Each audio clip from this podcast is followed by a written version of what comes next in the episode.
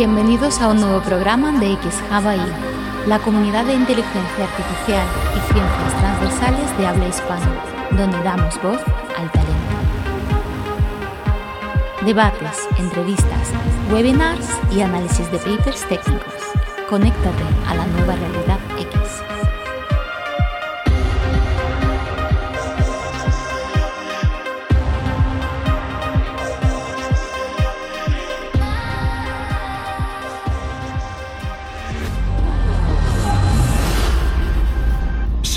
que solo usamos el 10% de nuestra capacidad cerebral, pero... ¿Y si hubiera una forma de acceder al 100% de nuestro cerebro? ¿De qué seríamos capaces? ¿Sí? Profesor Norman, he leído sus estudios sobre la capacidad cerebral. Son algo rudimentarios, pero ciertos. Gracias. space time, the sun and the moon, physical objects, everything that we see inside of space and time is just our visualization tool. The reality we're interacting with is nothing like the visualization tool, it's nothing like space and time. We've made the rookie mistake of assuming that our headset, VR, our visualization tool, is the final reality. It's just a rookie mistake. It's, so, it's like someone who's played Grand Theft Auto so long, they have no idea there's a reality besides Grand Theft Auto. We're like that right now. If you just look at your face in the mirror, if you look, what you see directly is just skin, hair, and eyes. That's all. That's all you see. And if you looked inside, if someone opened your skull up and looked, you'd just see neurons and, and so forth. But what you know firsthand that you cannot see is your hopes, your dreams, your aspirations, your love of music, your, your mood. It's all in the VR experience. No physical object, including my body, is conscious. When you observe yourself within, you see moving images, a world of images, uh, generally known as fantasies. Yet these uh, fantasies are facts. And it is such a tangible fact, for instance, that when a man has a certain fantasy, uh, another man may lose his life. Fantasy is not nothing. It is, of course, not a tangible object, but it is a fact nevertheless. It is uh, a form of energy, despite the fact we can't measure it. It is a manifestation of something. And when you observe the stream of images within, you observe an aspect of the world of the world within. If you understand it as a phenomenon that takes place in so-called living bodies, then it is a quality of matter. Consciousness is amazingly multifaceted. I mean, here we are in this amazing environment right now, and I am having an incredibly complex conscious experience. I mean, I can see the mountains, I have visual experiences, of the trees and of, uh, you who I'm talking to. I can hear the wind in my ears. I can feel it on my body. I can feel the, I can hear it whistling past. I get a rush of emotional experience, a little bit of exhilaration that being in this uh, environment at the same time, I've got to think about what I'm saying. I can feel myself rocking on my chair. These are all components of consciousness, perceptual, uh, emotional, cognitive. I mean, so there's a thousand different components of consciousness, all of them unified by the fact there's something it's like to experience them. They're all part of my internal movie. But then somehow they all come together. There's not like a thousand different components of consciousness the vision, the hearing, the feeling, the thinking. They're all part of the single unified inner movie. My stream of consciousness, which is unified into one massive multimodal experience for me. So we call that the unity of consciousness, a single multimodal experience that subsumes all these, you know, unimodal parts. And somehow consciousness is that kind of unity subsuming a multiplicity. That's part of its essential nature. These little things are the, the proto-consciousness elements are out of the things out of which consciousness is built. That's, that's the view we're taking. But it's not right to think of it as, a, as another force or anything like another force. It's, it's not that. It's, it's just an essential part of where, the way the quantum world becomes the classical world. And without that, you would have superpositions all over the place. You see, we would be in many places at once all the time and so on. I, many there are views that many worlds view of quantum mechanics which says that happens. You see, I'm denying that. I'm saying it doesn't do that. There is one world, but which world that comes about? That's always through this objective reduction, and that objective reduction is always, in this view, accompanied by an element of proto consciousness, not a real consciousness because it's such a trivial little thing. You might as well call it random.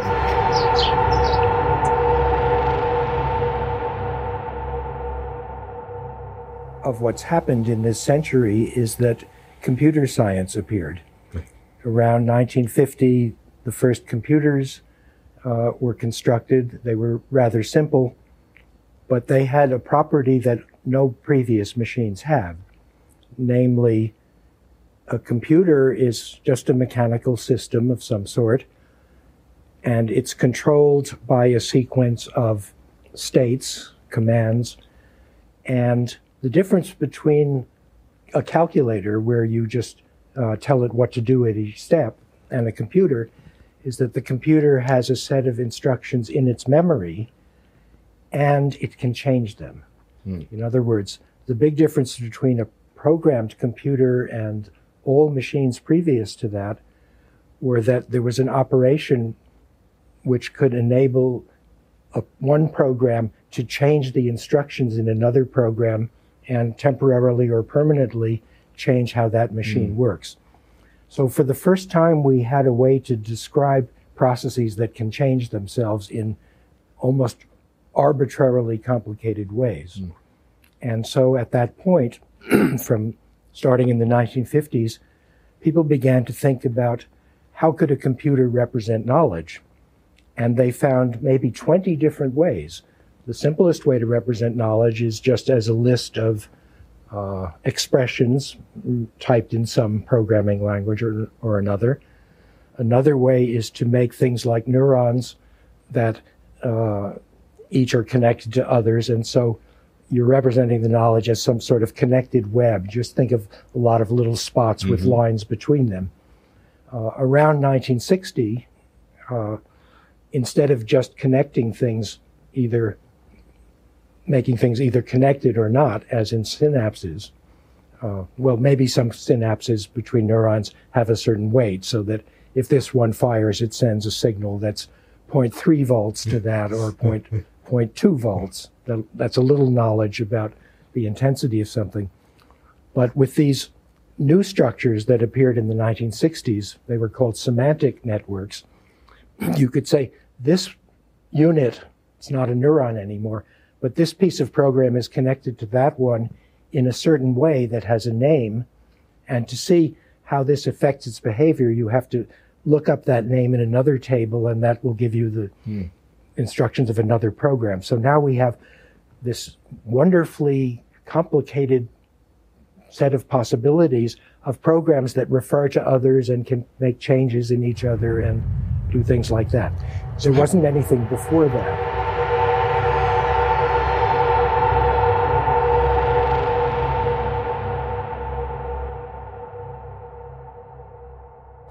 what what does it look like? Sorry, how would you describe things that configure themselves out of nothing? The where they clearly demarcate themselves from the states or the soup in which they are immersed. Um, so from the point of view of computational chemistry, for example, you would just understand that as a configuration of a macromolecule to minimize its free energy, its thermodynamic free energy. It's exactly the same principle that we've been talking about, that thermodynamic free energy is just the negative elbow. It's the same mathematical con- construct. So the very emergence of existence, of structure, of form that can be distinguished from the environment or the thing that is not the thing, um, uh, necessitates the, the, you know the um, existence of an objective function that it looks as if it is minimizing. It's finding a free energy minima.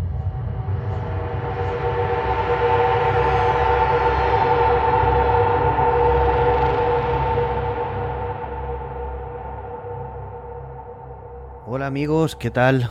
¿Cómo estáis?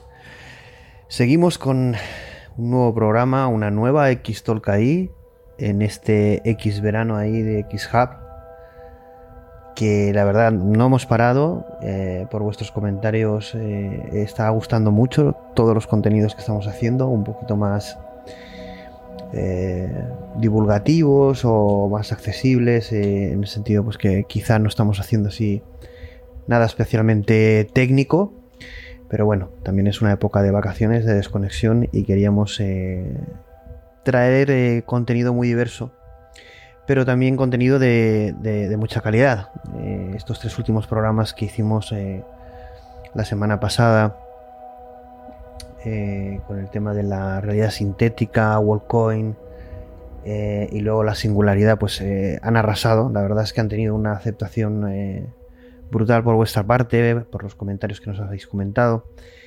Y esta semana eh, no hemos hecho tres programas, pero la verdad es que cuando hacemos tres programas eh, acabamos muertos. Es verdad que es muy exigente, hacer un programa es ya muy muy exigente. Hacer tres programas a la semana, pues eh, la verdad es que es mortal, ¿no? Pero esta semana teníamos un programa que, pues bueno, nos hacía mucha ilusión por quién, quién era el el speaker o el, el, ponente que ya había estado en una ocasión anterior. Hablamos de Javier Ideami.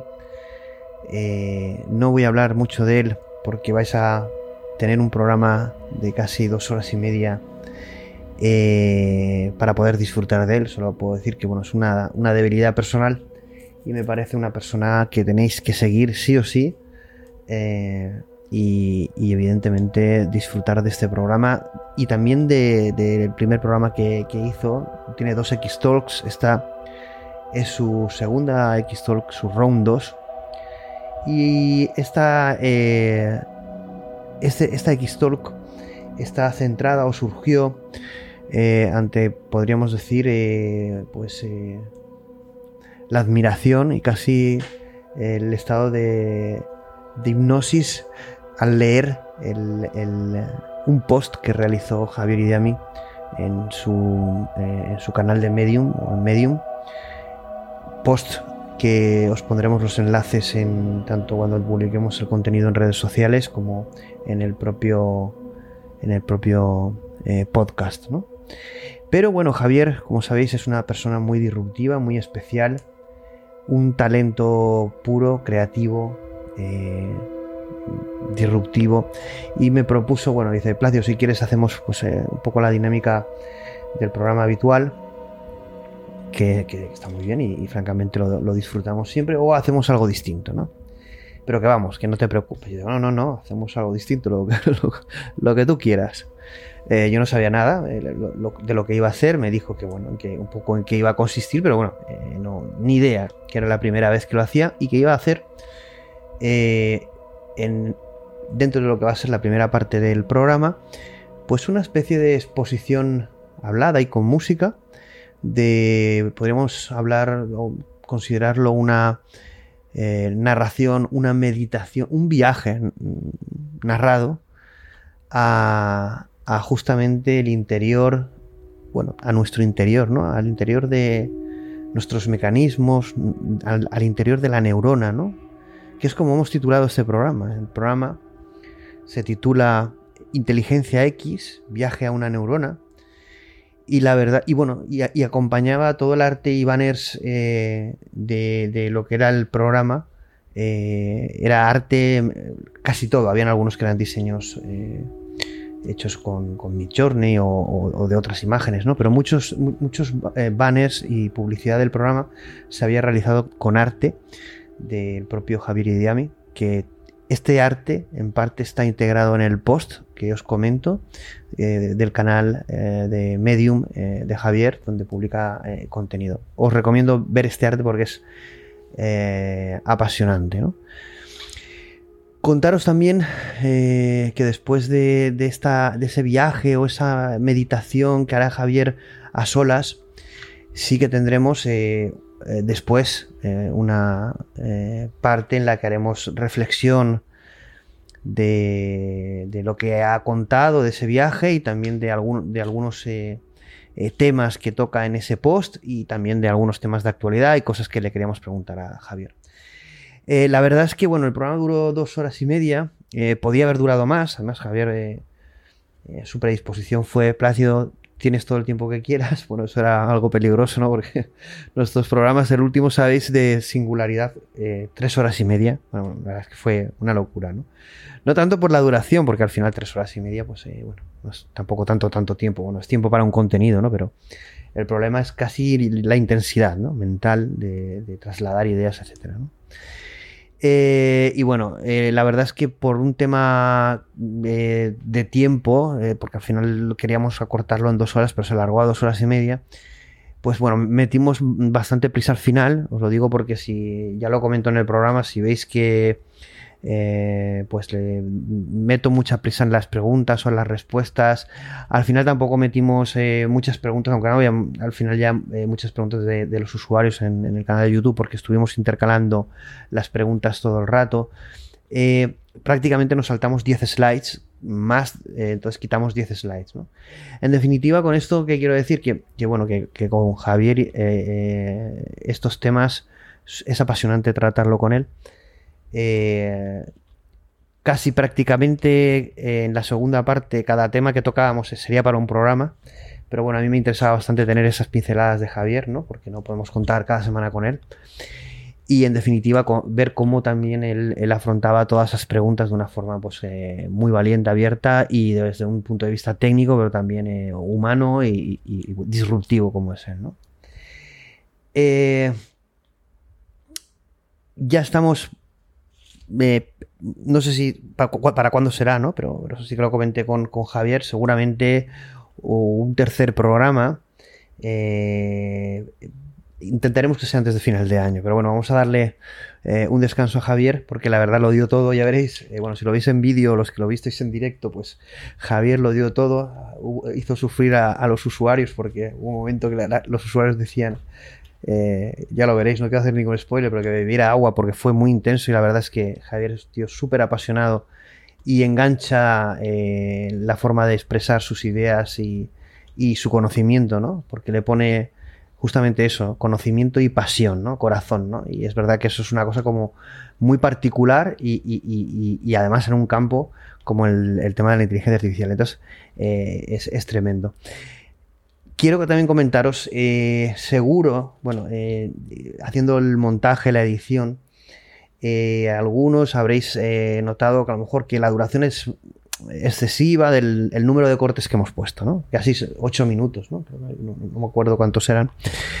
Pero sí que es verdad que quería, lo que quería era poner pequeños cortes de lo que se va a hablar, tanto al principio como al final, de muchas de las figuras que Javier Idiami eh, nombra o eh, hace reflexión de, las ideas que estos autores tienen. Algunos de los autores que habéis visto o habéis escuchado eh, los clips son Roger Penrose, Carl Friston, Jeff Hawkins, Minsky, Carl Gustav Jung, de Jiddu Krishnamurti, de David Chalmers, de Donald Huffman. En definitiva, gente, eh, eh, autores que reflexionan, personas que reflexionan, mm, para mí de forma muy importante sobre lo que se va a tratar. Y es un placer poder escuchar estos pequeños fragmentos porque yo creo, y el equipo de XHub eh, creemos que esto proporciona pues esa introducción, que en este caso es muy larga porque es verdad que Javier, pues bueno, el programa está lleno de referencias a libros, autores, teorías. Es una auténtica locura, ¿no? Eh, ya prácticamente para daros paso al programa, pero bueno, eh, siempre recordaros, ¿no? Eh, que nos sigáis en redes sociales, que sobre todo en Twitter y LinkedIn, pero suscribíos al canal de YouTube, estamos también en, Twitch, en Instagram.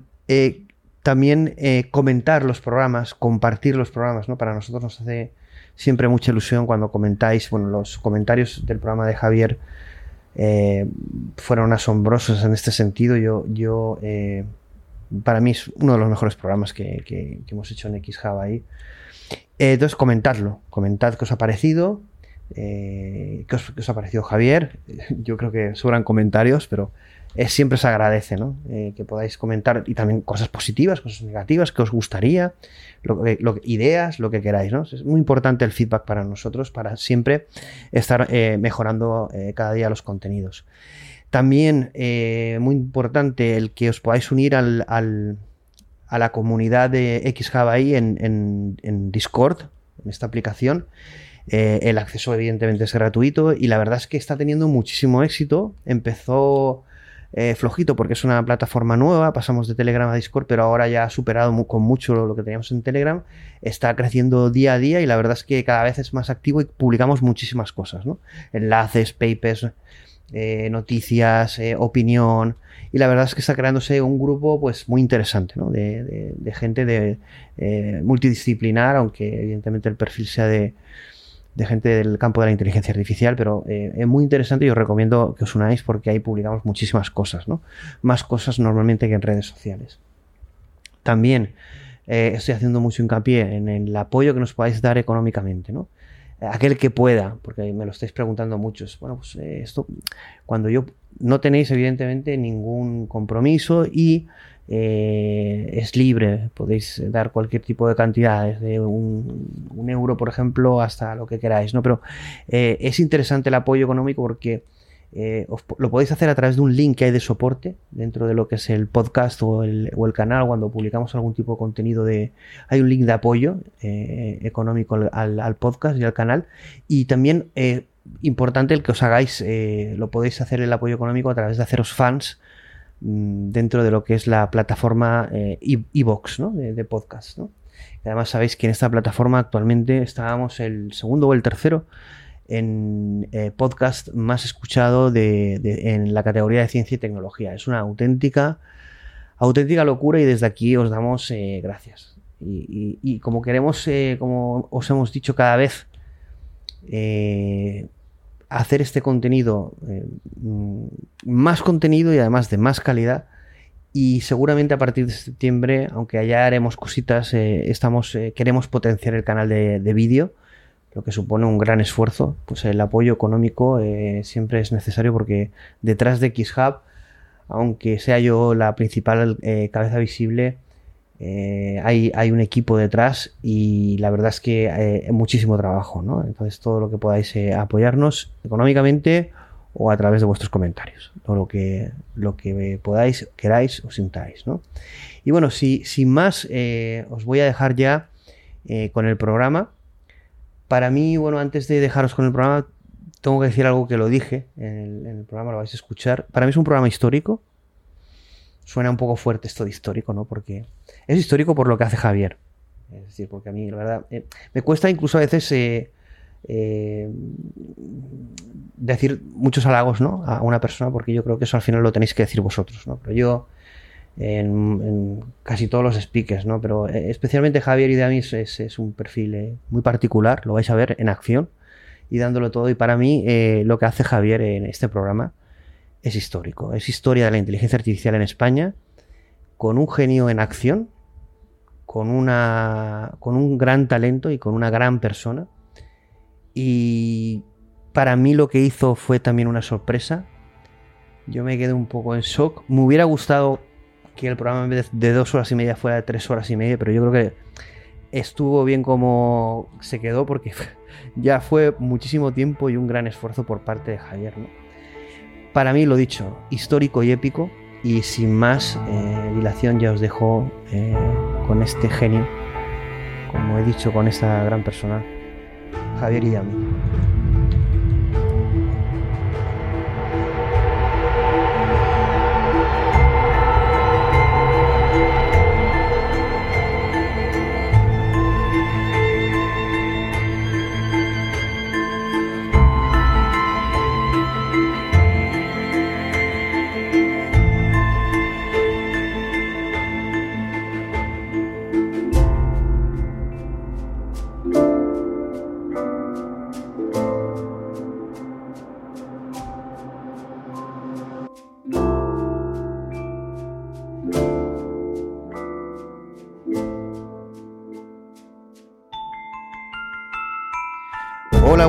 Todos amigos.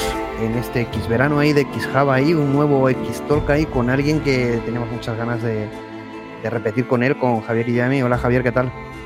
Muy buenas, Plácido, un gran placer estar aquí contigo otra vez. ¿Qué tal? Bueno, ya tuviste, tuvimos esa primera X Talk ahí, muy, Sí, muy intensa, la verdad, muy divertida, muy eh, disruptiva también, como eres tú. Y bueno, teníamos ganas de, de, eh, tener una nueva X Talk contigo, también nos lo pedía la comunidad, eh, ganas de saber de ti, de lo que estás haciendo. La verdad es que eh, este programa o esta X Talk ahí, aunque vamos a hablar de muchas cosas, se va a circunscribir principalmente a un, a un artículo que está disponible en Medium sobre, sobre justamente eh, ese viaje a, a nuestro cerebro, a, a- lo que es nuestro pensamiento, al viaje al centro de una neurona, ¿no?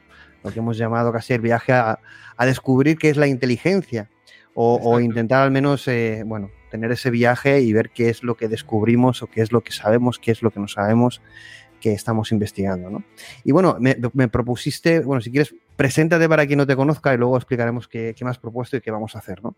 Para quien no te conozca de nada, aparte de verse su primera X-Talk, pero bueno, si ponen tu nombre en internet van a ver 300.000 cosas. Explica un poco quién eres, qué haces, cuáles son tus inquietudes.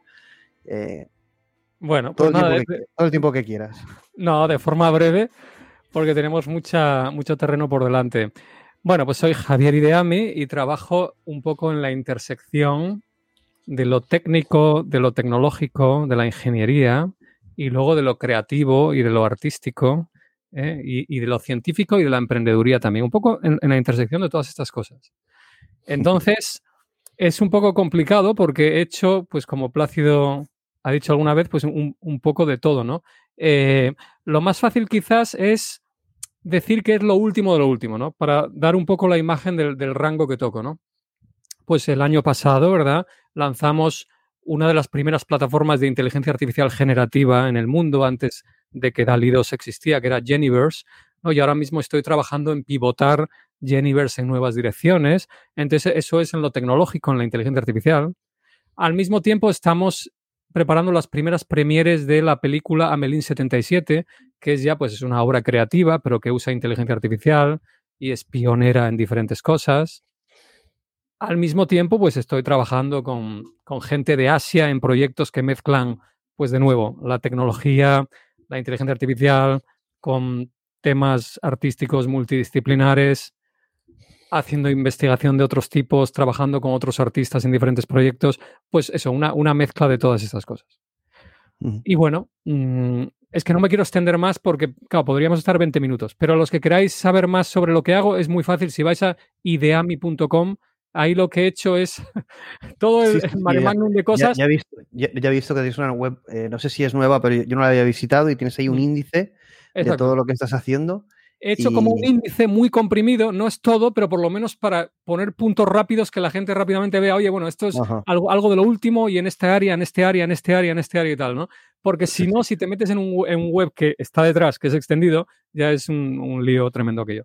Entonces, si el que quiera saber más, ideami.com y ahí está. Y estás en Twitter, en LinkedIn, en, en- muchos sitios y te buscan en YouTube varias charlas. En, de- en definitiva, un talento que si, yo siempre lo he dicho, que si no lo conocéis, es, os estáis perdiendo pues, un talento nacional de muchísimo talento, como bien dice él, en, en esas intersecciones. Un talento siempre atrevido a, a- a cuestionarse, a plantearse, a investigar, a viajar a todos esos terrenos desde un punto de vista técnico y desde un punto de vista creativo. Y a mí eso siempre me encanta porque es eh, eh, muy valiente, muy creativo muy genio, muy, muy crazy también, ¿no? Pero eso es muy X-Hub, ¿no? En el sentido de que, bueno, es, eh, está abierto a cualquier pregunta, a cualquier tema. Total, total. Y, y en ese sentido, bueno, lo que eh, me propuso es, de, es, vamos a abordar este tema en concreto porque eh, luego hablaremos de muchas cosas más que se rodean al, al mundo de la inteligencia artificial, a su actualidad, etcétera, ¿no? Pero vamos a centrarnos en lo que es justamente eso, la inteligencia, eh, viaje a una neurona al interior de una neurona y me propusiste algo, explícanos qué vas a hacer, en qué consiste esta primera parte del programa, en el que, bueno, ya, ya los que vayáis entrando, bueno, ya sabéis que los programas de XHub, el tiempo, bueno, no, no, no estimamos nunca tiempo, hay programas que duran una hora, hora y media, el último duró tres horas y media. Eh, entonces, bueno, Javier, lo que quieras, Javier, ¿no? Pero ya, ya, ya Vale. os habéis no va a durar media hora ni una hora. Y entonces, bueno, él, va a explicar lo que esta primera parte, luego vamos a tener eh, entrevista, charla y vamos a tocar muchos temas. Pero bueno, coméntanos, Javier, qué es lo que, qué es lo que más propuesto y qué es lo que vamos a hacer. Perfecto, vamos a ello. Bueno, primero, eh, a mí me encanta lo que haces y lo que hacéis, Plácido, eh, resuena mucho conmigo porque hacéis mucha divergencia, tocáis muchos campos diferentes, hacéis todas esas intersecciones entre ciencia, tecnología, creación y de todo.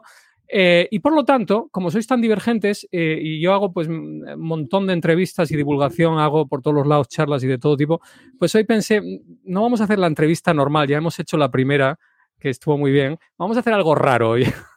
Entonces lo que se me ocurrió es, como es viaje al centro de la neurona, se me ocurrió, ¿por qué no hacemos una, una especie de sesión de, para introducir, una especie de sesión de, como si fuera un proceso de meditación, de visualización, en la que yo voy guiando a los que nos escuchen en directo y otro día en diferido, da igual, os voy guiando como si fuera una sesión de meditación, pero en vez de meditar sobre el movimiento de nuestra respiración, lo que vamos a hacer es meditar a través de un viaje fascinante desde afuera del cerebro, cada vez más dentro, dentro, a través de las columnas corticales hasta llegar a los microtúbulos, etcétera, etcétera. Y en paralelo que hacemos eso, haciendo comparaciones con la inteligencia artificial, eh, de, eh, en dónde están las diferencias, las ventajas, desventajas y tal igual. Y lo más importante, haciendo que se active la audiencia, en vez de ser la audiencia pasivamente escuchando, no, lo que vamos a hacer es que yo os voy a animar a que activéis vuestros modelos generativos para ir visualizando todos juntos lo que yo voy haciendo con el prompt engineering, guiándoos como si fuera un chat GPT. Bueno, esto es muy novedoso. Esto es primicia, es la primera, es la primera vez que lo hace. A ver si sale algo mal. Exacto, es un riesgo, y salimos, En las, salimos en las noticias, con el prompt engineering, hackeas el brain, hackeas el brain ahí. Exacto, exacto, exacto. Pero si había un sitio para arriesgar esto era con vosotros. Exactamente, porque yo te doy, eh, yo digo, el tiempo que necesites, me da igual que dure 20 minutos, una hora. nuestros usuarios oyentes saben perfectamente que somos súper disruptivos y este es el escenario perfecto. Entonces, te dejamos, eh, eh, te pondré a ti solo, exclusivamente con la música y, ya, ¿ok? Vale, ¿Preparado entonces? Una cosa importante que quiero decir, para hacerlo un poco análogo a una sesión de meditación, voy a poner una, música de fondo un poco para que entremos todos en un trance, un poco, ¿no? Eh, si alguno de vosotros ve que la música mm, que interfiere, que no se me escucha bien o lo que sea, pararme y la quitamos, ¿vale? O sea, si funciona, va a ser genial, si funciona. Pero si la música molesta, lo decís y la paramos. Sí, lo decís por el chat, cualquier cosa con el audio. Eh, y se lo comento a Javier y lo, lo, solucionamos. Vale, pues vamos, voy a quitarme ya Amigos, vamos a hacer un viaje fantástico. Vale, acabo de activar la música. Al principio se escuchará bajita. Y... Plácido, ¿estamos listos? ¿Empiezo?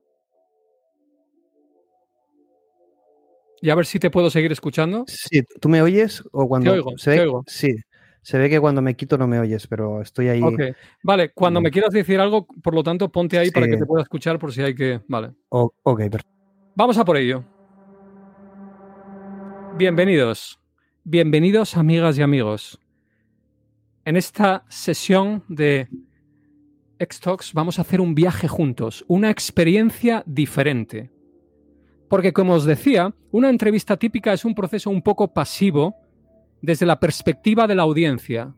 Ciertamente cuando escucháis a gente hablar en una entrevista también estáis activando vuestros modelos generativos a medida que visualizáis cosas en respuesta a lo que escucháis, pero típicamente de una manera muy pasiva y difusa. Hoy cambiamos eso, porque hoy vosotros que nos estáis escuchando en directo o en diferido otro día,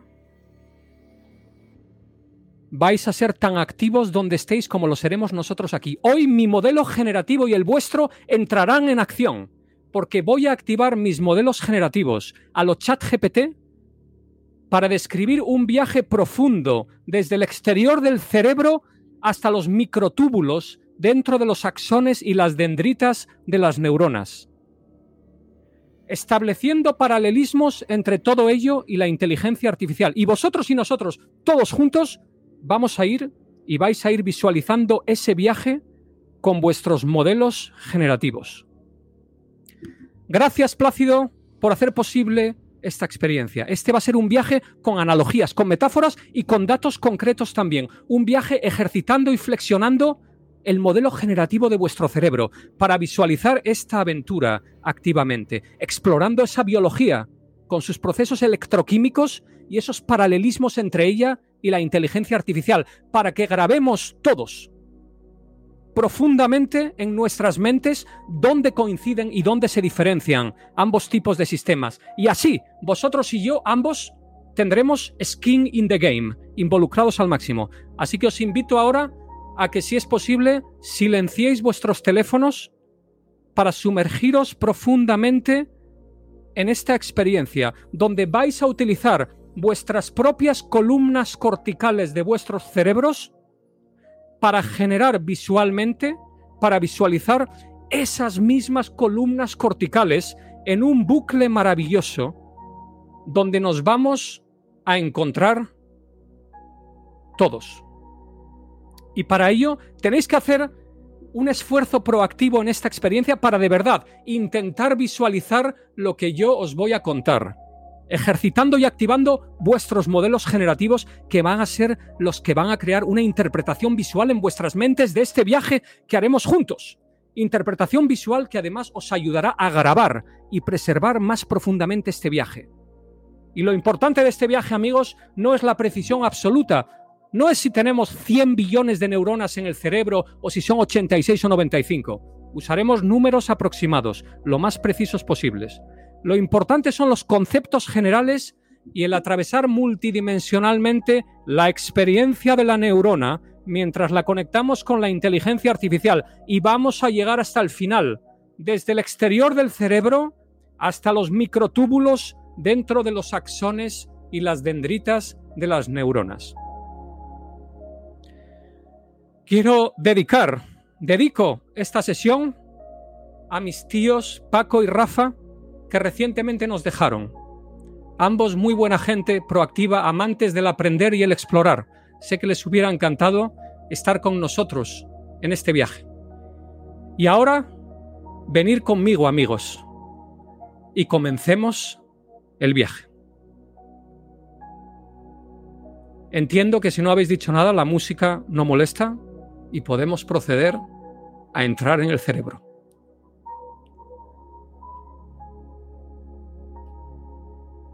Los que queráis, podéis cerrar los ojos o no. Es opcional. Empezamos. Imaginaros un recipiente sólido. Lo estáis imaginando, está hecho de hueso y tiene el tamaño de vuestra cabeza. Es un recipiente sólido. Es vuestro cerebro, claro. Lo imagináis flotando en medio del espacio. Un recipiente sólido del tamaño de vuestra cabeza, hecho de hueso, que contiene dentro un océano salado. Es vuestro cerebro. Ese recipiente de hueso que estáis visualizando se compone de varias partes o lóbulos. El lóbulo frontal adelante, el occipital atrás, el parietal arriba y el temporal abajo. Y dentro de este recipiente, la parte que ocupa el 70% de su volumen, la parte más evolucionada de la corteza cerebral, la que más recientemente ha evolucionado, es nuestro neocórtex. Y ese neocórtex, rodeado de ese océano salado, está lleno de tejido, de células y de minerales. De momento, lo que estáis visualizando es difuso, inconcluso, pero a medida que entremos, lo vais a ir visualizando en más y más detalle. Dentro de ese océano salado, entre todo ese tejido, tenemos lo que llamamos iones. ¿Qué son los iones? Son átomos que tienen una carga eléctrica, cuyas cargas positivas y negativas difieren. ¿Los imagináis ahora? Dentro de ese océano salado, entre todo ese tejido, los visualizáis ahora como pequeñas partículas diminutas, esos átomos. ¿eh? Son, por ejemplo, el potasio, el sodio, el cloro y el calcio. De ahí que estos minerales son tan importantes para todos nosotros y para nuestro cerebro. Cuando oímos la palabra electrolito, Los electrolitos son minerales en el cuerpo que tienen una carga eléctrica. Luego veremos por qué estos iones son tan importantes para las neuronas y cómo se compara eso con la inteligencia artificial. Pero en este océano salado también tenemos todo ese tejido compuesto de células, que son las neuronas. ¿Y cómo se distribuyen esas células? ¿Y qué aspecto tienen? ¿Y cómo funcionan? Seguís visualizando, ¿verdad? Ese recipiente de hueso lleno de un océano salado y de tejido y minerales, de momento de forma difusa, que se irá concretando más y más porque estamos a punto de empezar el zoom.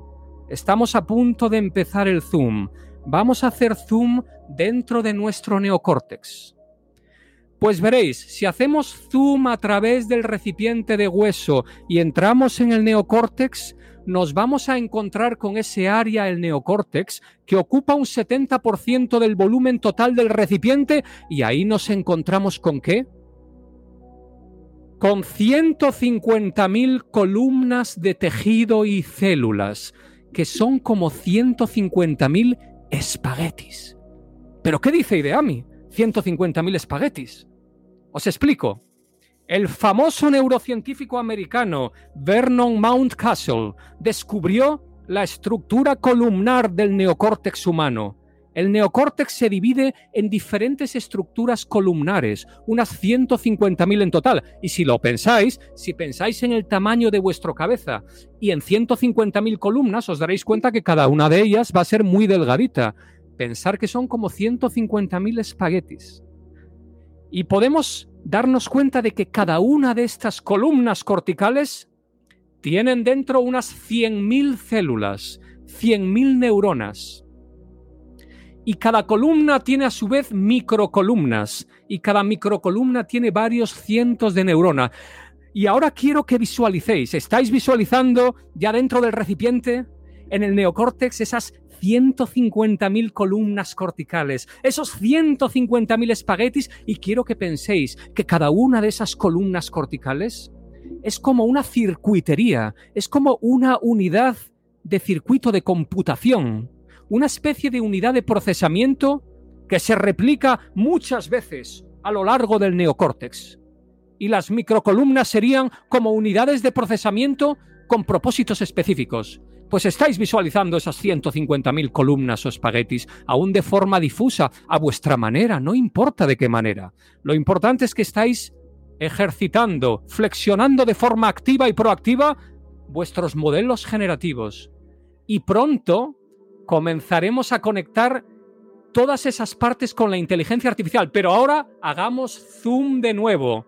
Vamos a entrar en una de esas columnas corticales, amigos. Vamos a entrar en una de ellas. Os fijáis en uno de los 150.000 espaguetis, en una de las 150.000 columnas de neuronas y entramos dentro. Dentro de cada una de ellas hay seis capas verticalmente. Cada columna cortical se compone de seis capas verticalmente que las nombramos de la 1 a la 6, de arriba a abajo. La 1 más cerca de la pared superior del recipiente y la 6 abajo del todo de la columna. Dentro de cada una de estas capas de la columna cortical tenemos células llamadas neuronas y uno de los tipos de neuronas más común en el neocórtex es la neurona piramidal que tan maravillosamente dibujaba nuestro querido premio Nobel Santiago Ramón y Cajal.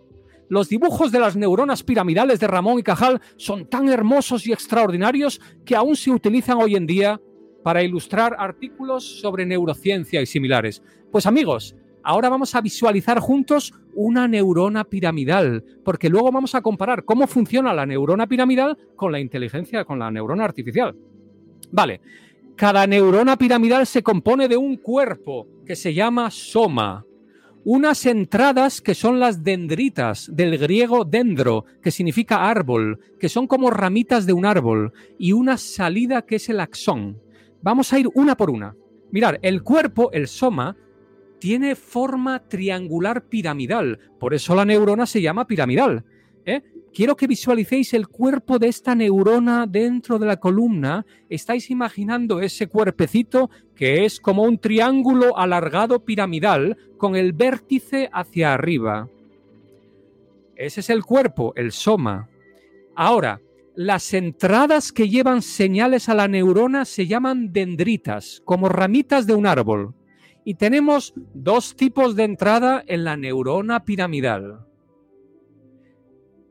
Tenemos las dendritas basales, que son las de abajo, que surgen del cuerpo de la neurona, de la parte inferior y lateral, y como ramitas de un árbol se extienden hacia abajo y hacia los lados.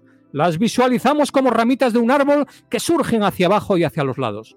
Y luego tenemos la dendrita apical. Imagináis una rama vertical que surge orgullosa desde el cuerpo de la neurona hacia arriba, orgullosa y vertical. Y de esa dendrita apical surgen otras ramitas a los lados, unas pocas, y algunas más en la parte superior. O sea, múltiples dendritas basales abajo y una dendrita apical orgullosa y vertical hacia arriba. O sea, que ahora estáis todos visualizando una neurona piramidal, en el centro el cuerpecito triangular alargado piramidal, las dendritas basales que surgen desde el cuerpo hacia abajo y hacia los lados como ramitas de un árbol, y la dendrita apical que surge orgullosa desde el cuerpo hacia arriba y que tiene ella misma algunas ramitas que surgen sobre todo en su parte superior. Y finalmente, la neurona piramidal tiene una salida, el axón, que es como una rama fuerte y orgullosa que sale del cuerpo y conecta con otras neuronas. El axón, la salida, y luego veremos cómo funciona y a dónde va. Pero qué hermosa es la neurona piramidal. Después de esta experiencia os invito a que busquéis los maravillosos dibujos de Ramón y Cajal de estas neuronas. Pues bien, ¿cuántas neuronas hay en el cerebro? Tenemos 100 billones de neuronas en el cerebro humano y unas 16 a 19 billones en el córtex, en el neocórtex. Y cada una de estas neuronas se conecta a varios miles de otras neuronas. Pero, amigos, ¿cómo se activa, cómo se comporta y cómo aprende este sistema neuronal biológico nuestro? ¿Y cómo se comparan algunas de sus características con las redes de inteligencia artificial? Vamos a por ello. Ya hemos hecho un tercio del viaje. El cuerpo de la neurona que estáis visualizando tiene una membrana. La membrana es como una capa fina de grasa, lípidos. Una capa de grasa que separa el exterior del interior de la neurona. Y en esa membrana hay un voltaje. El voltaje es la diferencia entre la carga eléctrica en el exterior y en el interior de la membrana. Ese voltaje lo medimos en milivoltios, en milavos de voltios. Y es que el cerebro usa muy poca electricidad, es muy eficiente. Utiliza unos 20 vatios de potencia, apenas suficiente para encender una bombilla, equivalente a una bombilla que alumbra débilmente. Esta ya es una diferencia importante con la inteligencia artificial. Pues, por ejemplo, una tarjeta gráfica GPU de Nvidia, una RTX 3090 o 4090, consumen entre 350 y 450 o más vatios de potencia. Una sola GPU.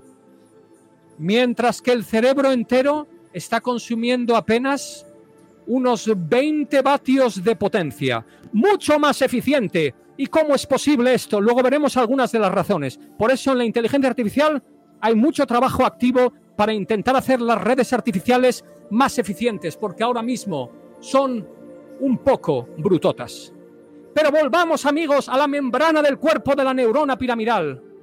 Recordar que alrededor de las neuronas, en ese océano salado, hay esos iones, esos minerales, esos átomos con carga eléctrica la membrana de la neurona no deja pasar a esos iones, pero en la membrana hay unas proteínas que construyen unos canalitos. Quiero que visualicéis la membrana de la neurona que la protege y en la superficie estáis visualizando unos canalitos que son los ion channels, los canales de los iones por los que puede fluir la corriente eléctrica, que dejan selectivamente pasar ciertos tipos de iones.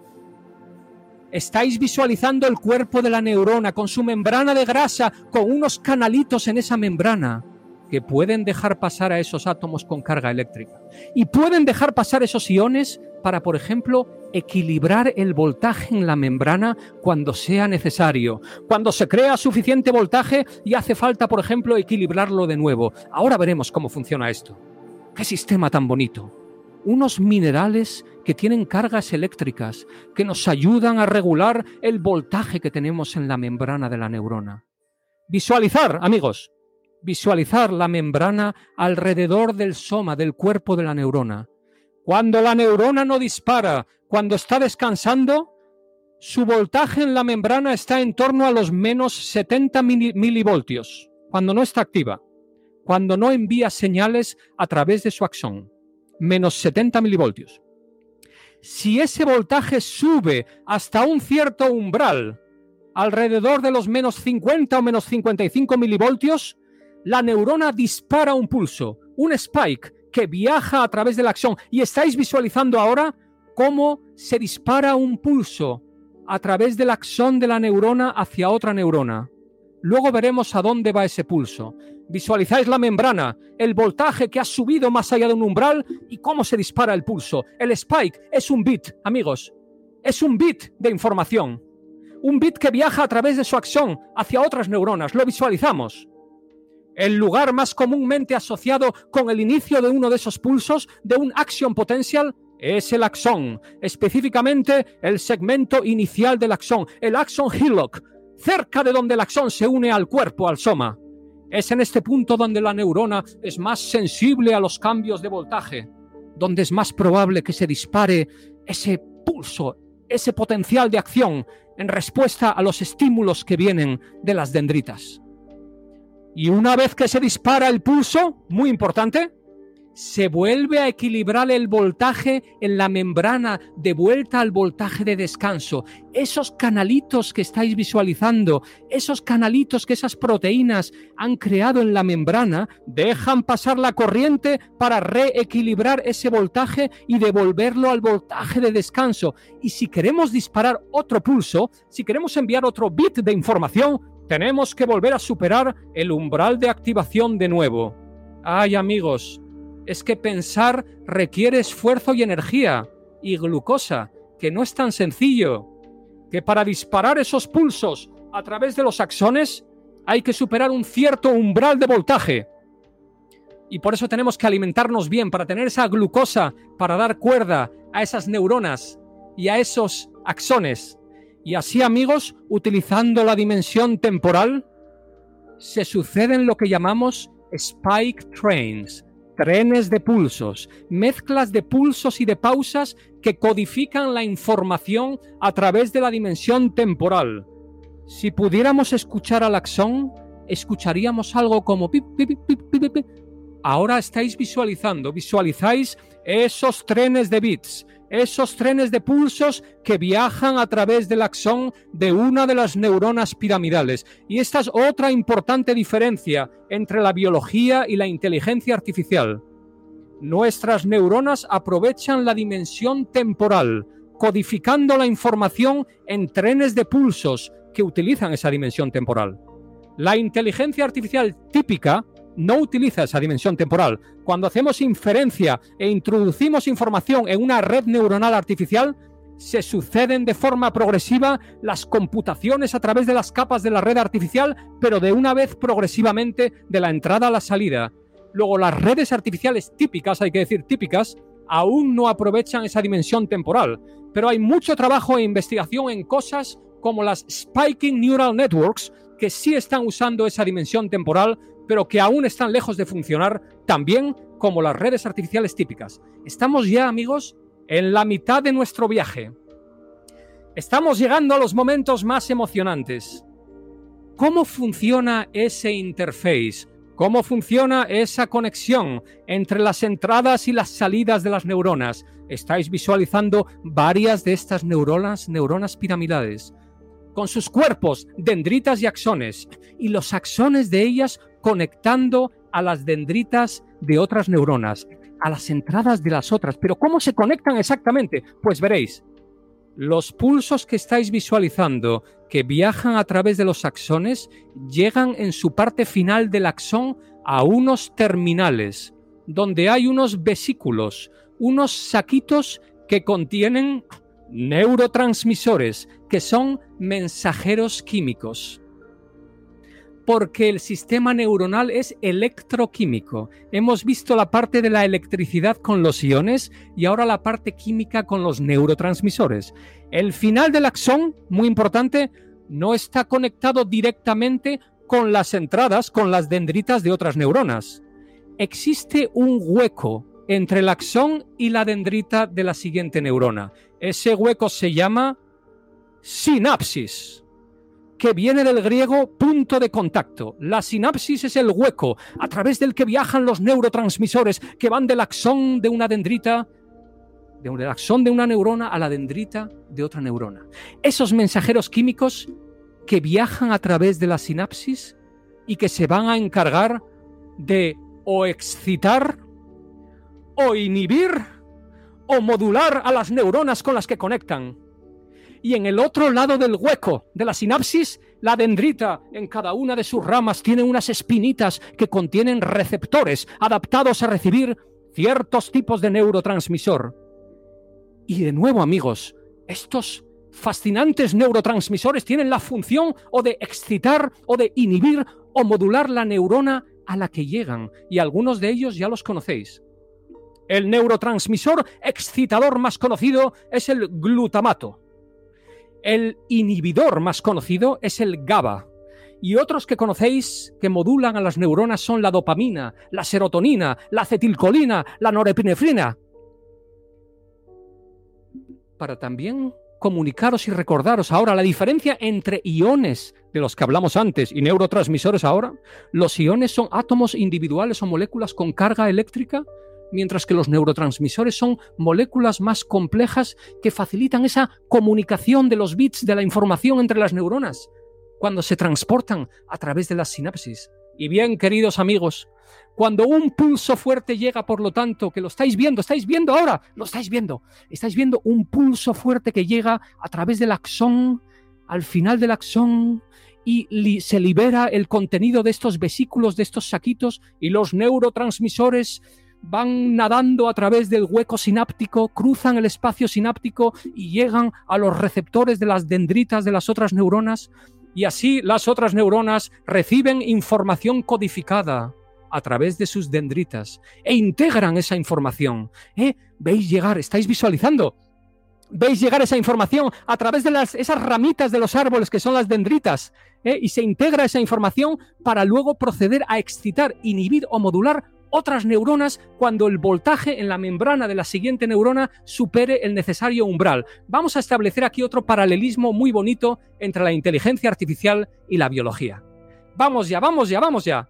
Veréis, la neurona artificial, ahora vamos a hablar de la inteligencia artificial, la neurona artificial recibe entradas de otras neuronas, multiplica cada una de sus entradas por un peso, un numerito que denota la fortaleza de esa conexión y suma todas esas entradas, tras lo cual pasa el resultado a través de una función de activación que es como un umbral, un umbral que si se supera ese umbral deja pasar la señal y si no la bloquea, la pone a cero.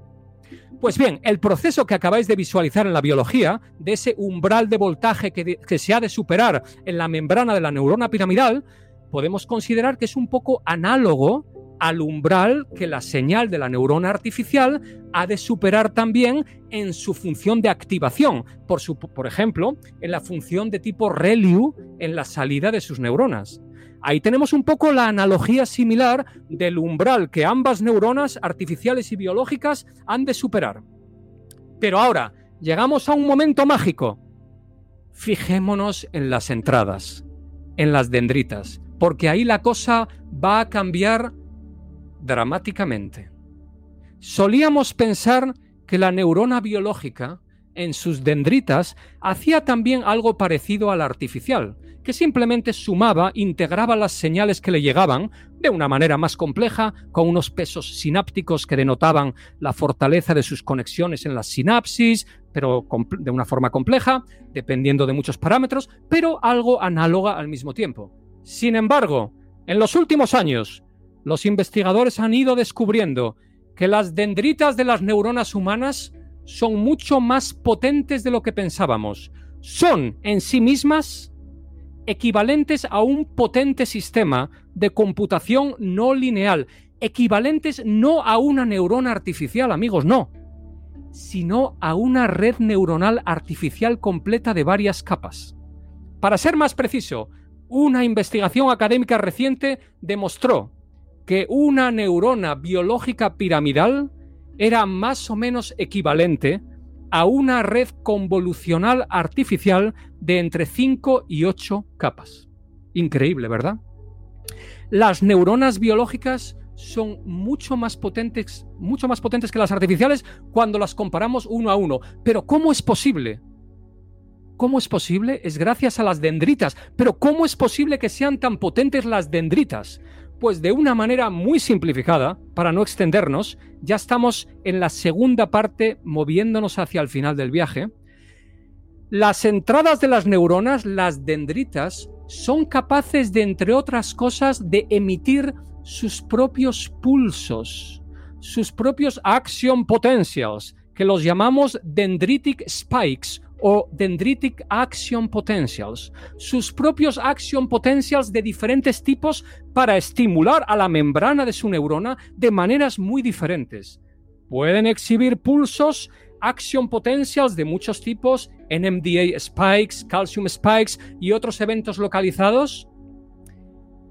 Y por lo tanto, cuando, antes hablamos del pulso que viaja a través del axón para estimular otras neuronas, esa salida que se activa al superar el umbral en la, en la membrana, pues ese no es el único tipo de computación y pulso en la neurona, sino que las dendritas, las entradas, esas ramitas, también pueden producir otros tipos de pulsos que combinados permiten que esas dendritas se comporten como potentes mecanismos de computación no lineal. Y eso es lo que hace que la neurona biológica en su conjunto sea equivalente a mucho más que una neurona artificial. En ese estudio reciente, a una red convolucional artificial de entre 5 y 8 capas. Increíble, ¿verdad? Por lo tanto, la parte del umbral es bastante análoga, salvando las distancias, entre ambos tipos de neuronas. Pero las entradas no las entradas son mucho más potentes en la red biológica. Ahora bien, amigos, mientras vosotros seguís visualizando vuestra maravillosa neurona piramidal, hablemos de la velocidad, porque en cuanto a la velocidad de procesado, la neurona biológica va más despacio y la digital va mucho más rápido. Una neurona biológica típicamente dispara sus pulsos unas cuantas veces por segundo, entre 10 y 200 veces por segundo. Puede llegar a disparar cada 5 milisegundos. ¿La imagináis ahora? ¿Imagináis el soma, las dendritas y el axón con esos pulsos que van, por ejemplo, 20, 30, 40 veces por segundo? Pero las artificiales pueden ser mucho más rápidas. Pero, en contraste a eso, las biológicas operan de una forma masivamente paralela cientos de millones de neuronas activas paralelamente, lo cual también pueden hacerlo las GPUs, que funcionan de forma paralela, pero hacerlo a la escala del cerebro humano requeriría una eficiencia energética y potencia de computación a la que aún no llegamos. El paralelismo del cerebro humano, con miles de millones de neuronas funcionando simultáneamente con una eficiencia energética tremenda, de ello aún están lejos las redes artificiales. Ahí es donde podemos ver que si seguimos mejorando y evolucionando nuestras arquitecturas de IA junto a la potencia del hardware, la IA tendrá mucho horizonte por delante. Vale. Ya habéis visualizado un poco el proceso completo de las neuronas, pero ¿cómo se produce el aprendizaje, amigos? Entramos en el último tercio del viaje, el aprendizaje, hasta llegar a la conciencia. Let's go, let's go.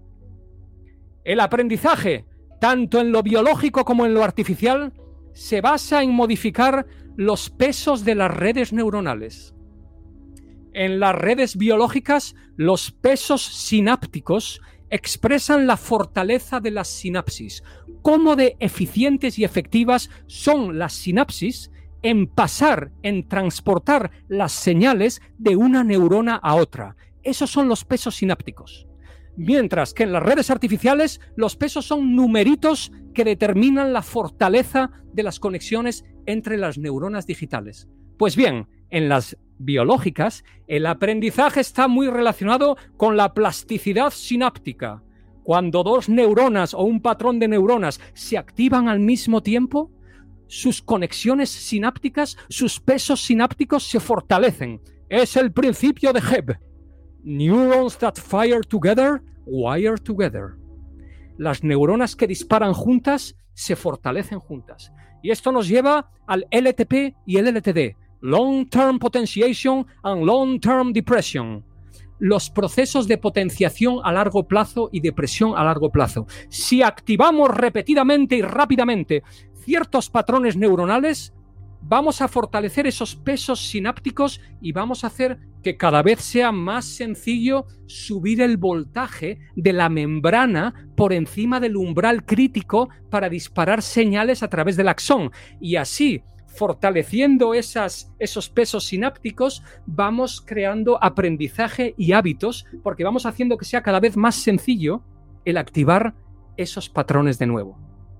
Aún hay muchas incógnitas sobre estos procesos y además hay muchos más parámetros y complejidades involucrados en ellos.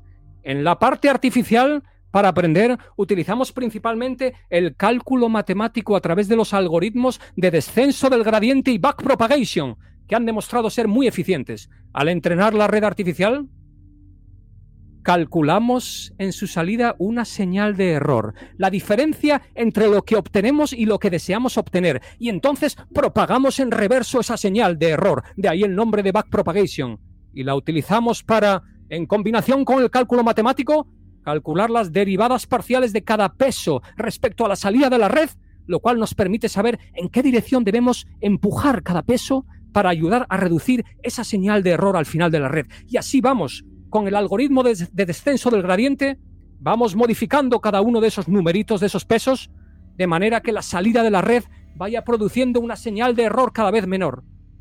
Pero amigos, el aprendizaje en las redes biológicas es aún mucho más complejo que en las artificiales, pues también involucra muchos otros procesos, como la posibilidad de crear nuevas neuronas o eliminar o podar conexiones, etcétera, etcétera.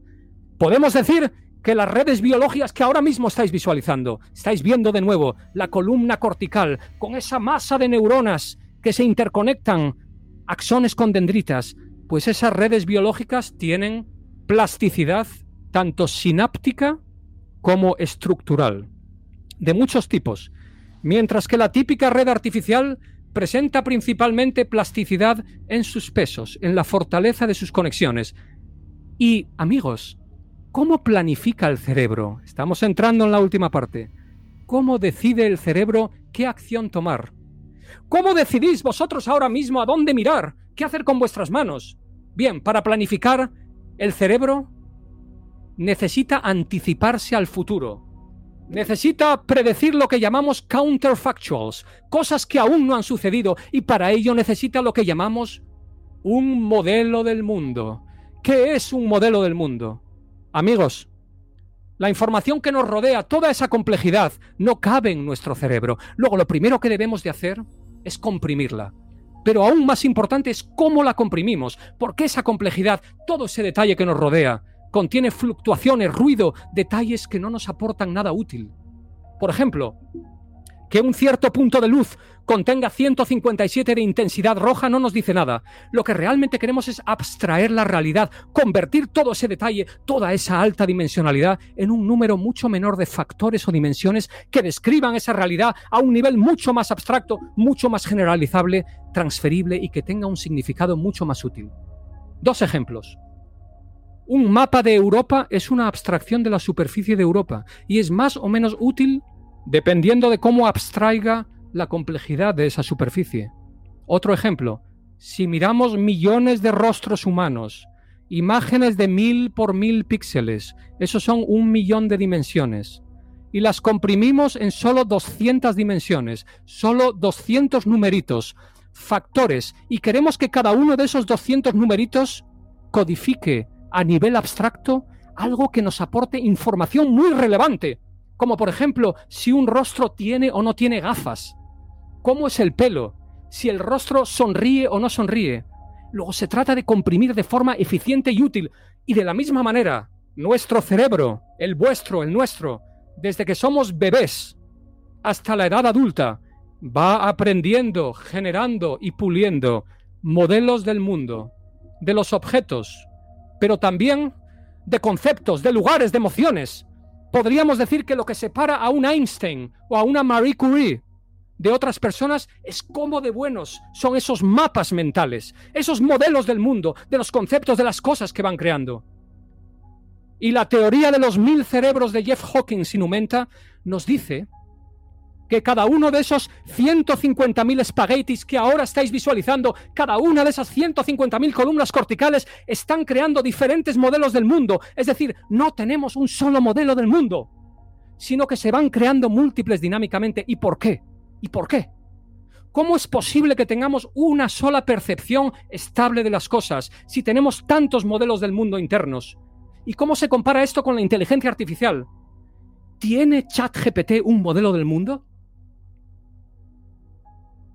Vamos a explorarlo. Estamos y estáis usando ahora mismo vuestras columnas corticales para reflexionar sobre ellas mismas. Increíble, ¿verdad? Os lo explico.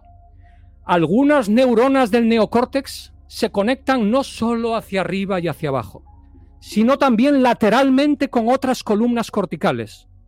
Son estas las que se piensa que están involucradas en un proceso de consenso de votación o integración, similar al ensembling en la inteligencia artificial. Por lo cual, neuronas que son responsables de conceptos de alto nivel votan para crear una sensación y percepción y consenso estable. De esta manera, aunque a nivel individual las neuronas varíen, se mantiene la percepción estable resultado de ese mecanismo de consenso y votación.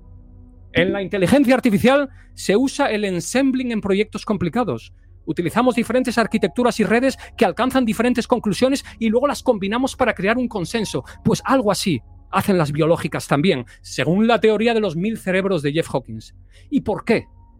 ¿Por qué es tan útil todo esto?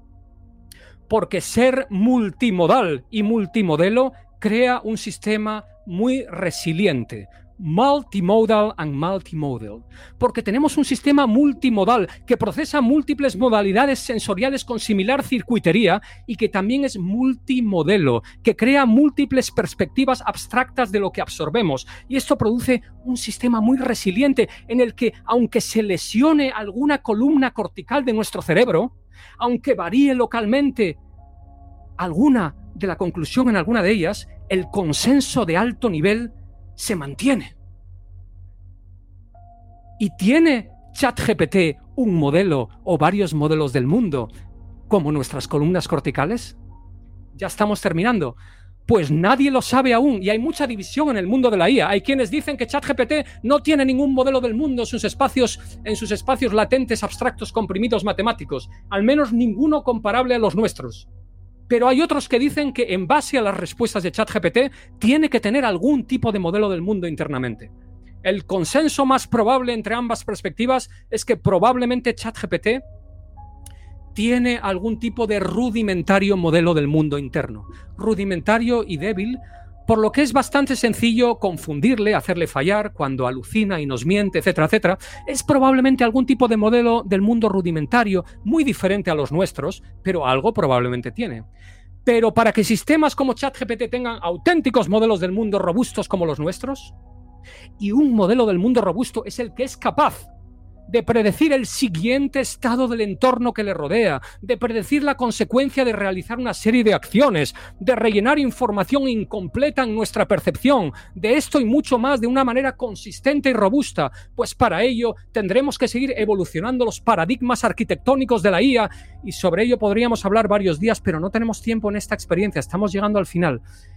El punto final en el que nos metemos es esa gran eficiencia energética del cerebro todas esas maravillas que se producen con 20 vatios de potencia, ¿con qué tienen que ver? Entre otras razones, con la esparsidad.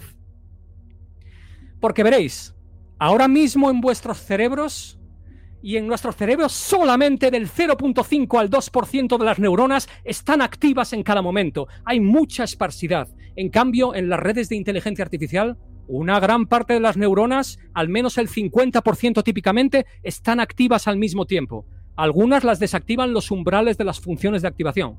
Comparar entonces.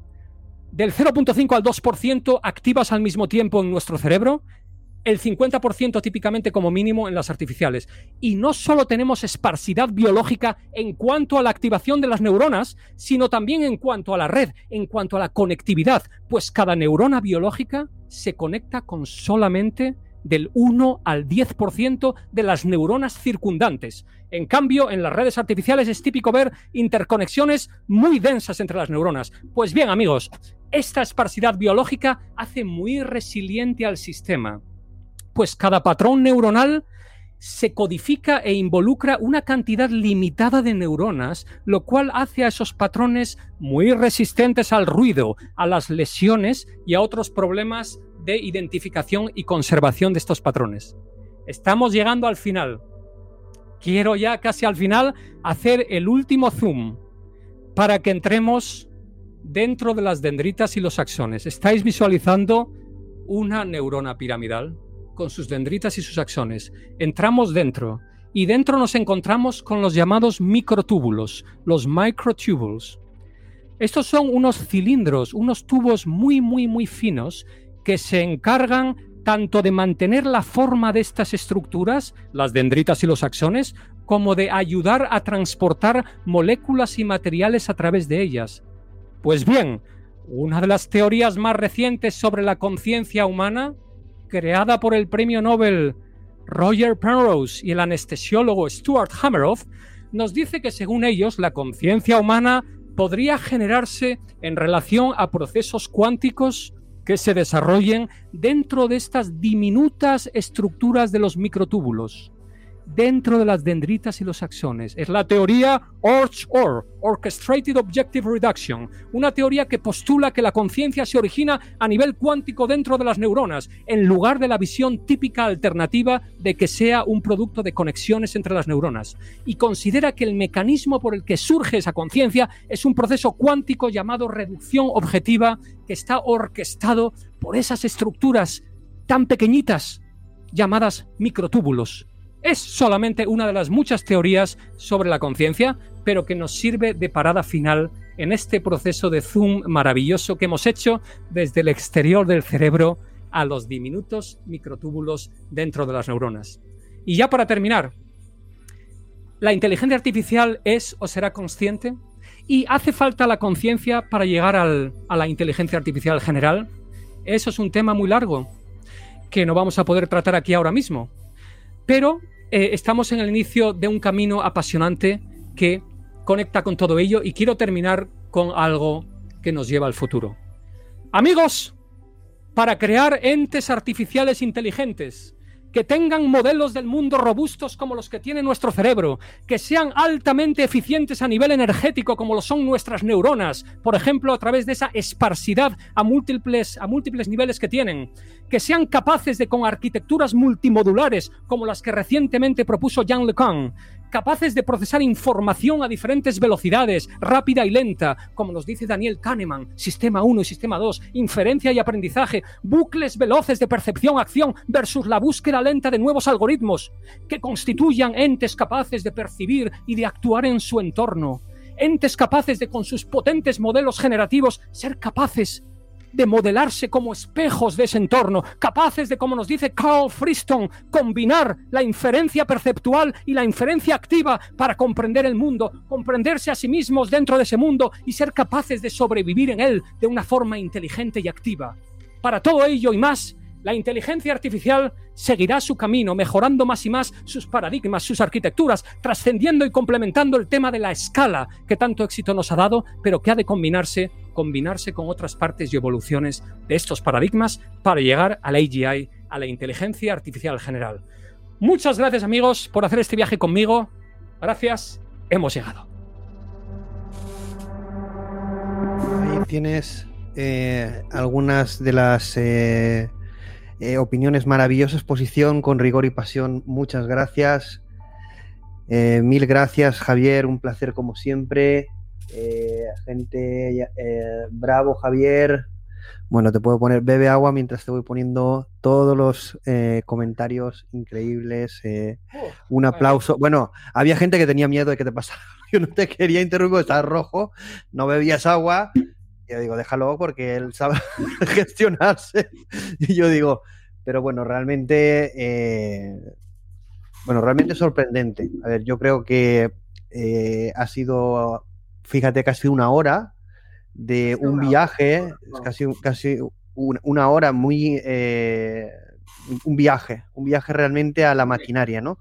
A la maquinaria y a, lo que somos, eh, a ese viaje hacia la inteligencia, hacia el aprendizaje, hacia la conciencia, hacia la replicación, hacia ese gran reto que es la inteligencia artificial, la AI, tantas cosas, ¿no? Bueno, realmente es, es, es un lujo. Yo creo que es eh, un momento histórico para. Ha sido muy bonito. Eh, es la primera vez que hago esta experiencia y tenía mucha curiosidad de cuánto tiempo duraría. Sí, mira, dice, este tiene más de 20 voltios. Yo he dicho una cosa así. Dice, este tiene más de 20 voltios. bueno, seguramente tenías más del 2% de neuronas activadas, a lo mejor 50%. Muy apasionante. Eh, eh, los, los, vatios venían ya del, del entusiasmo del tema. Ajá. Realmente es, verdad que ha sido un momento. Eh, yo creo que esta charla eh, es algo que todo el mundo, eh, yo lo voy a poner así cuando, cuando publique tanto el podcast como el vídeo y lo publicite en, trocitos, es algo que tendría que todo el mundo escuchar, tanto por el enfoque abierto, científico, riguroso, apasionante. Me gustaría preguntar, nada dogmático. Sí, sí, lo que quieras. Quiero preguntar una cosa. ¿Cuántos de vosotros que estáis aquí, que os estoy leyendo, y muchas gracias por apreciar la experiencia, me emociona mucho, habéis, habéis visualizado, habéis intentado visualizar? Eh, alguno tiene algún comentario sobre cómo ha sido esa experiencia de intentar, que, es muy complicado, obviamente, porque no hay ninguna otra referencia, eh, cómo ha sido esa experiencia de intentar visualizar algunas de estas, de estas cosas a medida que yo hacía este prompt engineering, que es lo que yo estaba haciendo. Yo estaba haciendo, yo estaba haciendo prompt engineering de vuestros mid journeys. Esto no lo dije al principio, pero es como que vosotros erais los mid journeys y yo estaba haciendo el prompt engineering, ¿no? Un poco. Bueno, yo, mientras alguien, se anima, yo te puedo decir que cuando has dicho lo de que, bueno, probadlo de cerrar los ojos o no, que es voluntario, sí que lo he probado, ¿no? Ya he imaginado ese, eh, eh, ese, cuenco de hueso vacío, ¿no? Sí. ir realizando zooms en toda esa maquinaria, ¿no? Te das cuenta eh, el universo que somos, ¿no? La maravilla que somos, lo singular que somos, ¿no? Lo, lo especiales eh, y únicos que somos. Cuando estamos viendo una tendencia que parece que banalizamos lo que es el ser humano, ¿no? Lo que es la vida, lo que es la realidad, lo que es todo, es simplemente un viaje a un, al interior de un hueso, ¿no? De un, de, puede ser el nuestro, pero podría ser también el de un animal, pero bueno, el nuestro evidentemente tiene alguna cualidad eh, especial, creo yo. Eh, pues ese viaje en los diferentes zooms que ha ido provocando pues yo creo que con los ojos cerrados es como mejor se consigue. Eso también te lo digo. Yo luego los he tenido que abrir para, para verte un poco, pero con los ojos cerrados sí que uno visualiza y va haciendo el zoom hacia ese lugar, espacios biológicos, pero también esos espacios mentales, ¿no? Y también esos espacios emocionales y esos eh, lugares del alma que muchas veces no recorremos y yo creo que tú nos has hecho viajar a ellos es muy bonito los comentarios que, que, que, estamos eh, viendo aquí. Muchas gracias a todos, de verdad, a mí me ha emocionado. Hemos hecho un viaje juntos, hemos sido compañeros eh, y, y lo entendía todo. Un riesgo, ¿no? esto no, lo había hecho antes, era un riesgo esto. Eh, un viaje de redes internas difícil de definir con imágenes. Me emociona, me emociona ver, por cierto, Agora Reis, gran, grandísima artista multidisciplinar que está conectada aquí también. Veo que también tenemos a, gente que ha estudiado. Lo de los espaguetis ha sido. Eh, Neuropsicología, también los Los espaguetis, esos del cerebro, los he tenido que poner un bol bien grande. Claro que sí, claro que sí, porque. Y llegamos a la conciencia. Bueno, evidentemente todo el neocórtex, ¿no? Muy influenciado por todas las investigaciones. Y bueno, además, además has, has, expuesto un trabajo último, ¿no? Que es el de la equivalencia con la red neuronal eh, que es muy reciente, ¿no? Yo no sé si es, de este, este, mes o hace unas semanas, yo no me acuerdo, lo publiqué hace poco. y, era, era, curioso, ¿no? Eh, eso es impresionante porque cuando empezó la inteligencia artificial, eh, realmente se intentó inspirar una, una, equivalencia uno a uno de, bueno, una neurona artificial más o menos equivalente a una biológica. Y es ahora, ya recientemente, cuando nos estamos dando cuenta de, que las biológicas son aún más potentes de lo que pensábamos.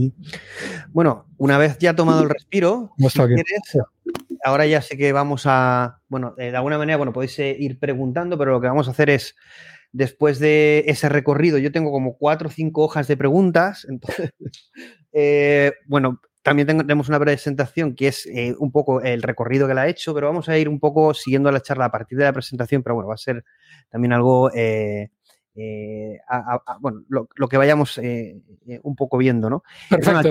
aquí, podéis ver una de las cosas que publicaremos el post, ¿no? De, justamente de este artículo, de ese viaje a la neurona, ¿no? Que, tienes publicado en Medium. Ahora publicaré el link en el, en el chat o si no, me lo pedís por, por redes sociales. publicas varias, antes de empezar con las preguntas y con, el debate, las reflexiones, publicas varias obras tuyas. Eh, eh, no sé si son pinturas, son digitales, pero... Os lo eh, explico, lo explico. me recuerda a Jackson Pollock, no sé si evidentemente lo harás con la misma técnica, entiendo que no, porque si no eres mujer, entonces cada hora de estas... Ya me explico la Bueno, explícanos un poco tu parte creativa en ese artículo, que hay muchas obras tuyas. Sí. Y, cuál es la técnica, ¿no?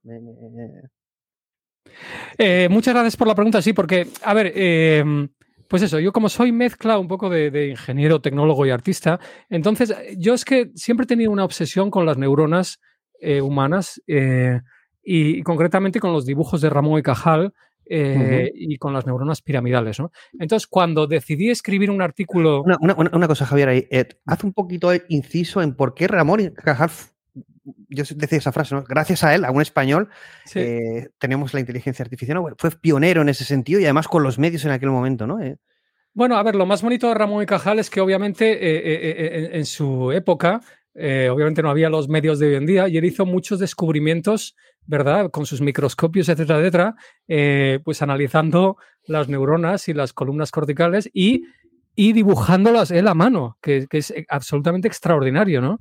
Y a través de ahí llegó a muchos descubrimientos y eventualmente ganó el premio Nobel.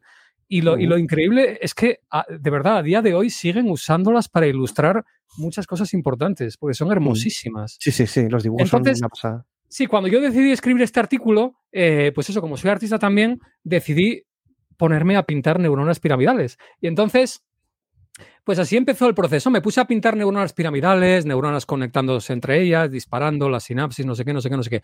Y luego lo que hice, una vez que tuve una colección grande de neuronas pintadas y de redes de neuronas pintadas, luego lo que hice se me ocurrió, oye, ¿y si pudiera emular un poco la complejidad de las columnas corticales, pues eso, que tienen ciento y pico mil neuronas, digitalmente luego. Entonces lo que hice fue coger grupos grandes de neuronas que yo había pintado con pintura y tal y tal, pero luego digitalmente componerlas. ¿Vale? Y entonces las compuse digitalmente para crear estas masas brutales y salvajes eh, en las que llegué a, reventar las máquinas, o sea, pero unas, o sea, llegué a mezclar una cantidad de estas digitalmente que, que eso, que casi reviento las máquinas y creé combinaciones eh, súper salvajes y luego ya sabéis que el vídeo ese está en 8K, o sea, creé el vídeo ese. Sí, luego hay unos vídeos que hemos publicamos en LinkedIn, que sí que es verdad que hay que ponerlo en 8K, si no, no se ve, porque es verdad que Exacto. un momento lo puse a 1080, pero cuando puse 4K se hizo la luz, ¿no? Hay que ponerlo a alta resolución y se ve ese zoom del que hablas, ¿no? Del caos al detalle de la maquinaria. ¿no? Entonces la técnica es un poco, eso, es una mezcla de pintura tradicional con luego trabajo digital para crear estas masas y componer estas masas de neuronas, que luego lo que empecé a ver yo al componerlas es que empezaban a crear como paisajes empezaban a crear como paisajes, ahí es lo que describías tú un poco, y eh, yo empezaba a ver cosas, empezaba a ver una waterfall, una cascada de agua que caía y otras cosas, y árboles y no sé qué, y ahí ya empecé, se me empezó a ir la olla y ya, creé todo tipo de variaciones. Sí, bueno, a ver, este, he puesto uno, pero os invito a, no, sé si tienes en alguna, bueno, eh, los, los vídeos de los que comentas están en, tu mm. canal de YouTube, entiendo que también estarán en tu página web, no sé si todo el arte... Eh, eh, que tienes está en ese artículo, tienes en, la, tu página web está recogido. Bueno, en ese artículo hay varias que valen muchísimo la pena. Hay, hay, más de las que hay en el artículo, pero en el artículo hay unas cuantas. Y está muy chula, sí, está muy bien. La verdad es que me, me, sorprendió porque dije, bueno, este, este hombre sabe hacer A ver, e, ese, está muy bien, estaba increíble.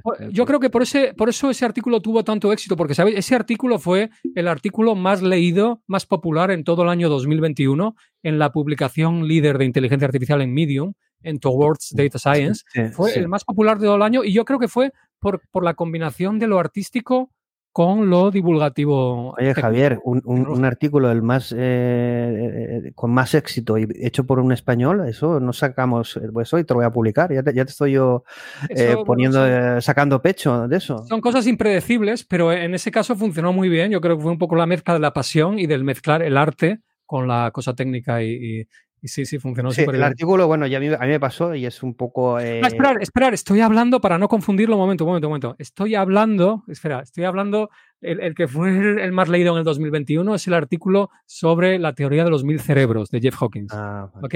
Vale, que me estoy. Espera, este, tengo dos artículos, o sea, de, de- de- conectados con las neuronas. Entonces, el más popular del 2021 es, es el que escribí sobre Jeff Hawkins y la teoría de los mil cerebros. ¿Ok? Eh, este, el del el viaje a la neurona, es otro, es otro, ¿no? Entonces, sí. eh, lo que pasa es que los dibujos de las neuronas aparecen en los dos, ¿vale? O sea, este arte de las neuronas aparecen en los dos artículos. Por eso he conectado con el que fue tan popular en el 2021. Y el, el- el último, que ya, bueno, haremos otro programa, que es el de Jan Le- a- analizando las arquitecturas de Jan LeCun. Y, Sí, sí, bueno, dentro de- eh, dentro de- yo sí. digo, allá haremos otro, que hablaremos, Sí, eh, profundizaremos ese en eso. estoy hablando en charlas ahora. Dentro de dos días hablo para Dubai sobre ese. Tengo una charla para Dubai sobre ese, la torre de la mente. Eh, Sí. y, y me ha parecido apasionante también. Me Ese, apasionante. ese es realmente apasionante. Sí. las infografías increíbles y luego abordar un tema, bueno, vamos a tocarlo un pelín, pero al final, lo de Canenbaum System 1, System 2, las arquitecturas de Jan LeCun, pero bueno, vamos a centrarnos un poquito en el tema. Eh, vamos a avanzar a la siguiente slide. Bueno, la gente que, que- que quiere ir preguntando, aquí eh, voy a- he acompañado algunas de las slides con algunas reflexiones tuyas, pero bueno, cada slide toca alguno de los temas o, o temas principales de debate que has explicado, ¿no? Decías aquí que cada uno de nuestros pensamientos es posible gracias a, a nuestras neuronas biológicas. Aquí, bueno, y detrás de muchas de las arquitecturas de inteligencia artificial, como bien has explicado, hay una entidad, una, en una entidad inspirada en ellas. En definitiva, claro que hay una parte muy importante de bioinspiración e incluso muchas veces, como pasa con la arquitectura Transformers o con lo que estabas diciendo de las dendritas, eh, se, se, mm, conseguimos comportamientos similares con métodos diferentes. Por ejemplo, el tema del backpropagation, que sabemos o no se sabe si existe un algoritmo similar, pero es verdad que al final da un rendimiento eh, muy óptimo. Ahí había un debate, Jeffrey Hinton comentaba lo mismo, ¿no? que el backpropagation funcionaba mucho mejor que el forward, aunque en un futuro quizá el forward funcionaría mejor, pero que evidentemente aquí hay una cosa, hay dos, dos, dos, cosas que me hacen reflexionar, ¿no? Una es realmente el pensamiento, ¿no? Si realmente, igual que has comentado el tema de la conciencia, eh, el pensamiento es exclusivamente algo biológico y, emergente desde el cerebro, o está conectado a la conciencia, a la realidad cuántica o a algo no local, porque muchas veces eh, el pensamiento es como que lo asociamos a algo biológico, a algo como memoria, a esa, a, a esa, estructura o esa maquinaria que nos permite pensar. Pero no lo sabemos, porque como tú bien has explicado, eh, hay determinados procesos muy complejos que no llegamos a, a saber. ¿no? ¿Qué es para ti el, eh, la acción de pensar en el ser humano? ¿no? ¿Y, ¿Y, qué es lo que realmente eh, la inteligencia artificial a día de hoy no está replicando ¿no? en ese sentido? Porque el pensamiento yo creo que es algo más que ser inteligente en ese sentido. Sí, no, es, es una pregunta muy, muy, muy buena. Eh, y tenemos que ser muy abiertos de mente, efectivamente, porque eh, cada vez vamos, vamos dando más la vuelta a las cosas. Vamos a ver, hay cosas innegables cuando nos ponemos a analizar el comportamiento de patrones neuronales. Eh, pues podemos, por ejemplo, hacer un tracking bastante preciso, pues eso, de cómo se crean hábitos, de cómo se crean memorias, de cómo se crean aprendizajes. Esto es innegable que sucede a nivel de computación, o sea, a nivel de, eh, de transporte de información y de computación dendrítica y neuronal. Eso es innegable. Ahora, claro, cuando hablamos de pensamiento es muy difícil disociar la palabra pensamiento de la palabra conciencia, ¿verdad?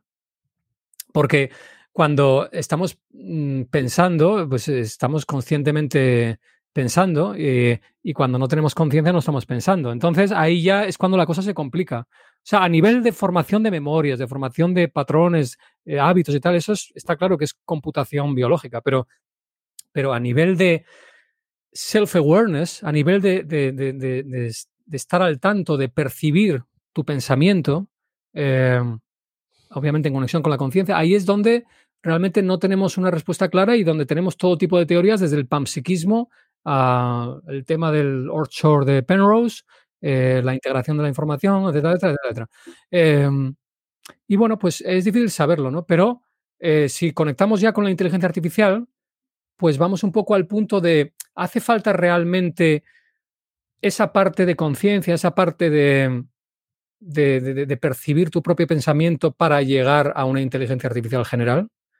Y es una pregunta que en realidad no es tan simple como parece, porque hay mucha gente que piensa que para llegar... Y hay, mucha oposición. ¿eh? Yo, eh, Carlos Pérez, que es Intuition Machine, un referente también, comentaba que, sería un gran error proporcionar, por ejemplo, agencias de conciencia a las inteligencias artificiales, porque eh, en definitiva se puede decidir crearlas como inteligencias, pero no con conciencia ni con autonomía. Estamos entrando quizá en una parte no tanto de verdad absoluta, sino de elección no sé cómo decirte. En este sentido, no creo que podamos llegar a verdad, verdades absolutas, sino decisiones de la humanidad para determinar qué significan determinadas cosas. Y esas elecciones van a crear una realidad. Pero hay, eh, estoy totalmente de acuerdo contigo, pero hay una cosa que nos podría sorprender. Para mí, lo que la inteligencia artificial está haciendo en general es acelerar el proceso de desmitificación de nosotros mismos y de la realidad que ha ido pasando a través de la historia. Pensábamos que éramos el centro del universo, nos dimos cuenta que no. Pensábamos que éramos súper diferentes al resto de los animales, nos dimos cuenta de que no tanto. Pensábamos que la creatividad era como magia, que se le aparecía a alguien la musa y no sé qué, y resulta que vemos que el 99% de ese proceso eh, lo podemos, eh, es, el, es el proceso de combinado, recombinado, conectado un poco con lo que nos decía Edison de la, la perspiración, ¿no? La combinación-recombinación eh, que está detrás del genio y del, y del problem solving creativo, pues que solo podemos automatizar, ¿verdad?, con las redes eh, artificiales más fácilmente de lo que pensábamos.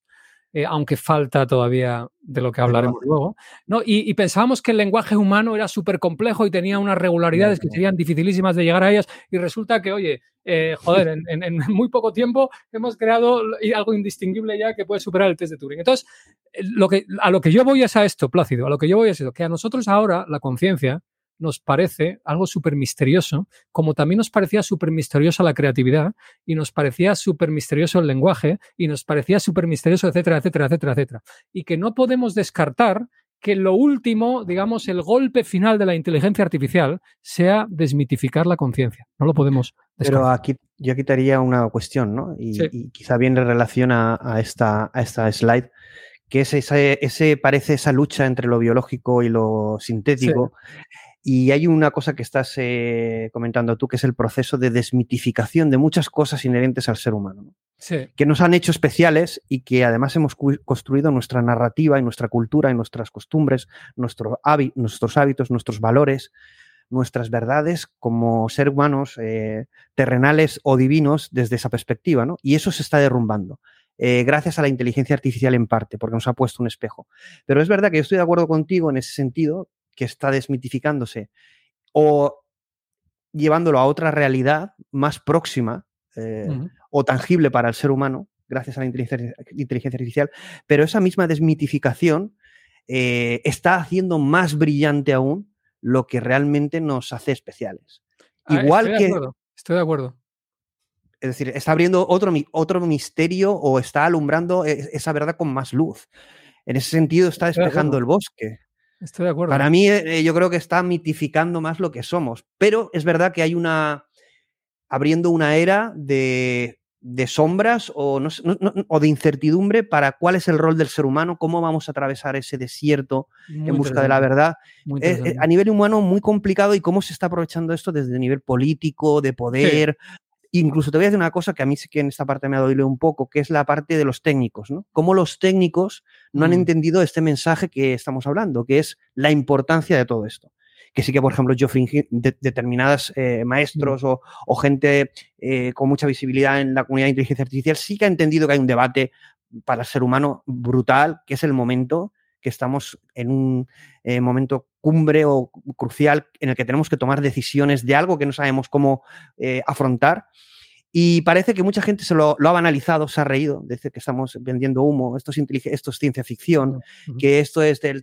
Es, se está mm, riendo de algo que es eh, Mm. uno de los momentos históricos o Claro. hitos del ser humano, ¿no? Y los logros, como pueda ser GPT-4 o este modelo de lenguaje y los que eh, eh, están apareciendo, ¿no? Claro, ¿Quién nos claro. iba a decir que íbamos a tener esa tecnología en este momento, ¿no?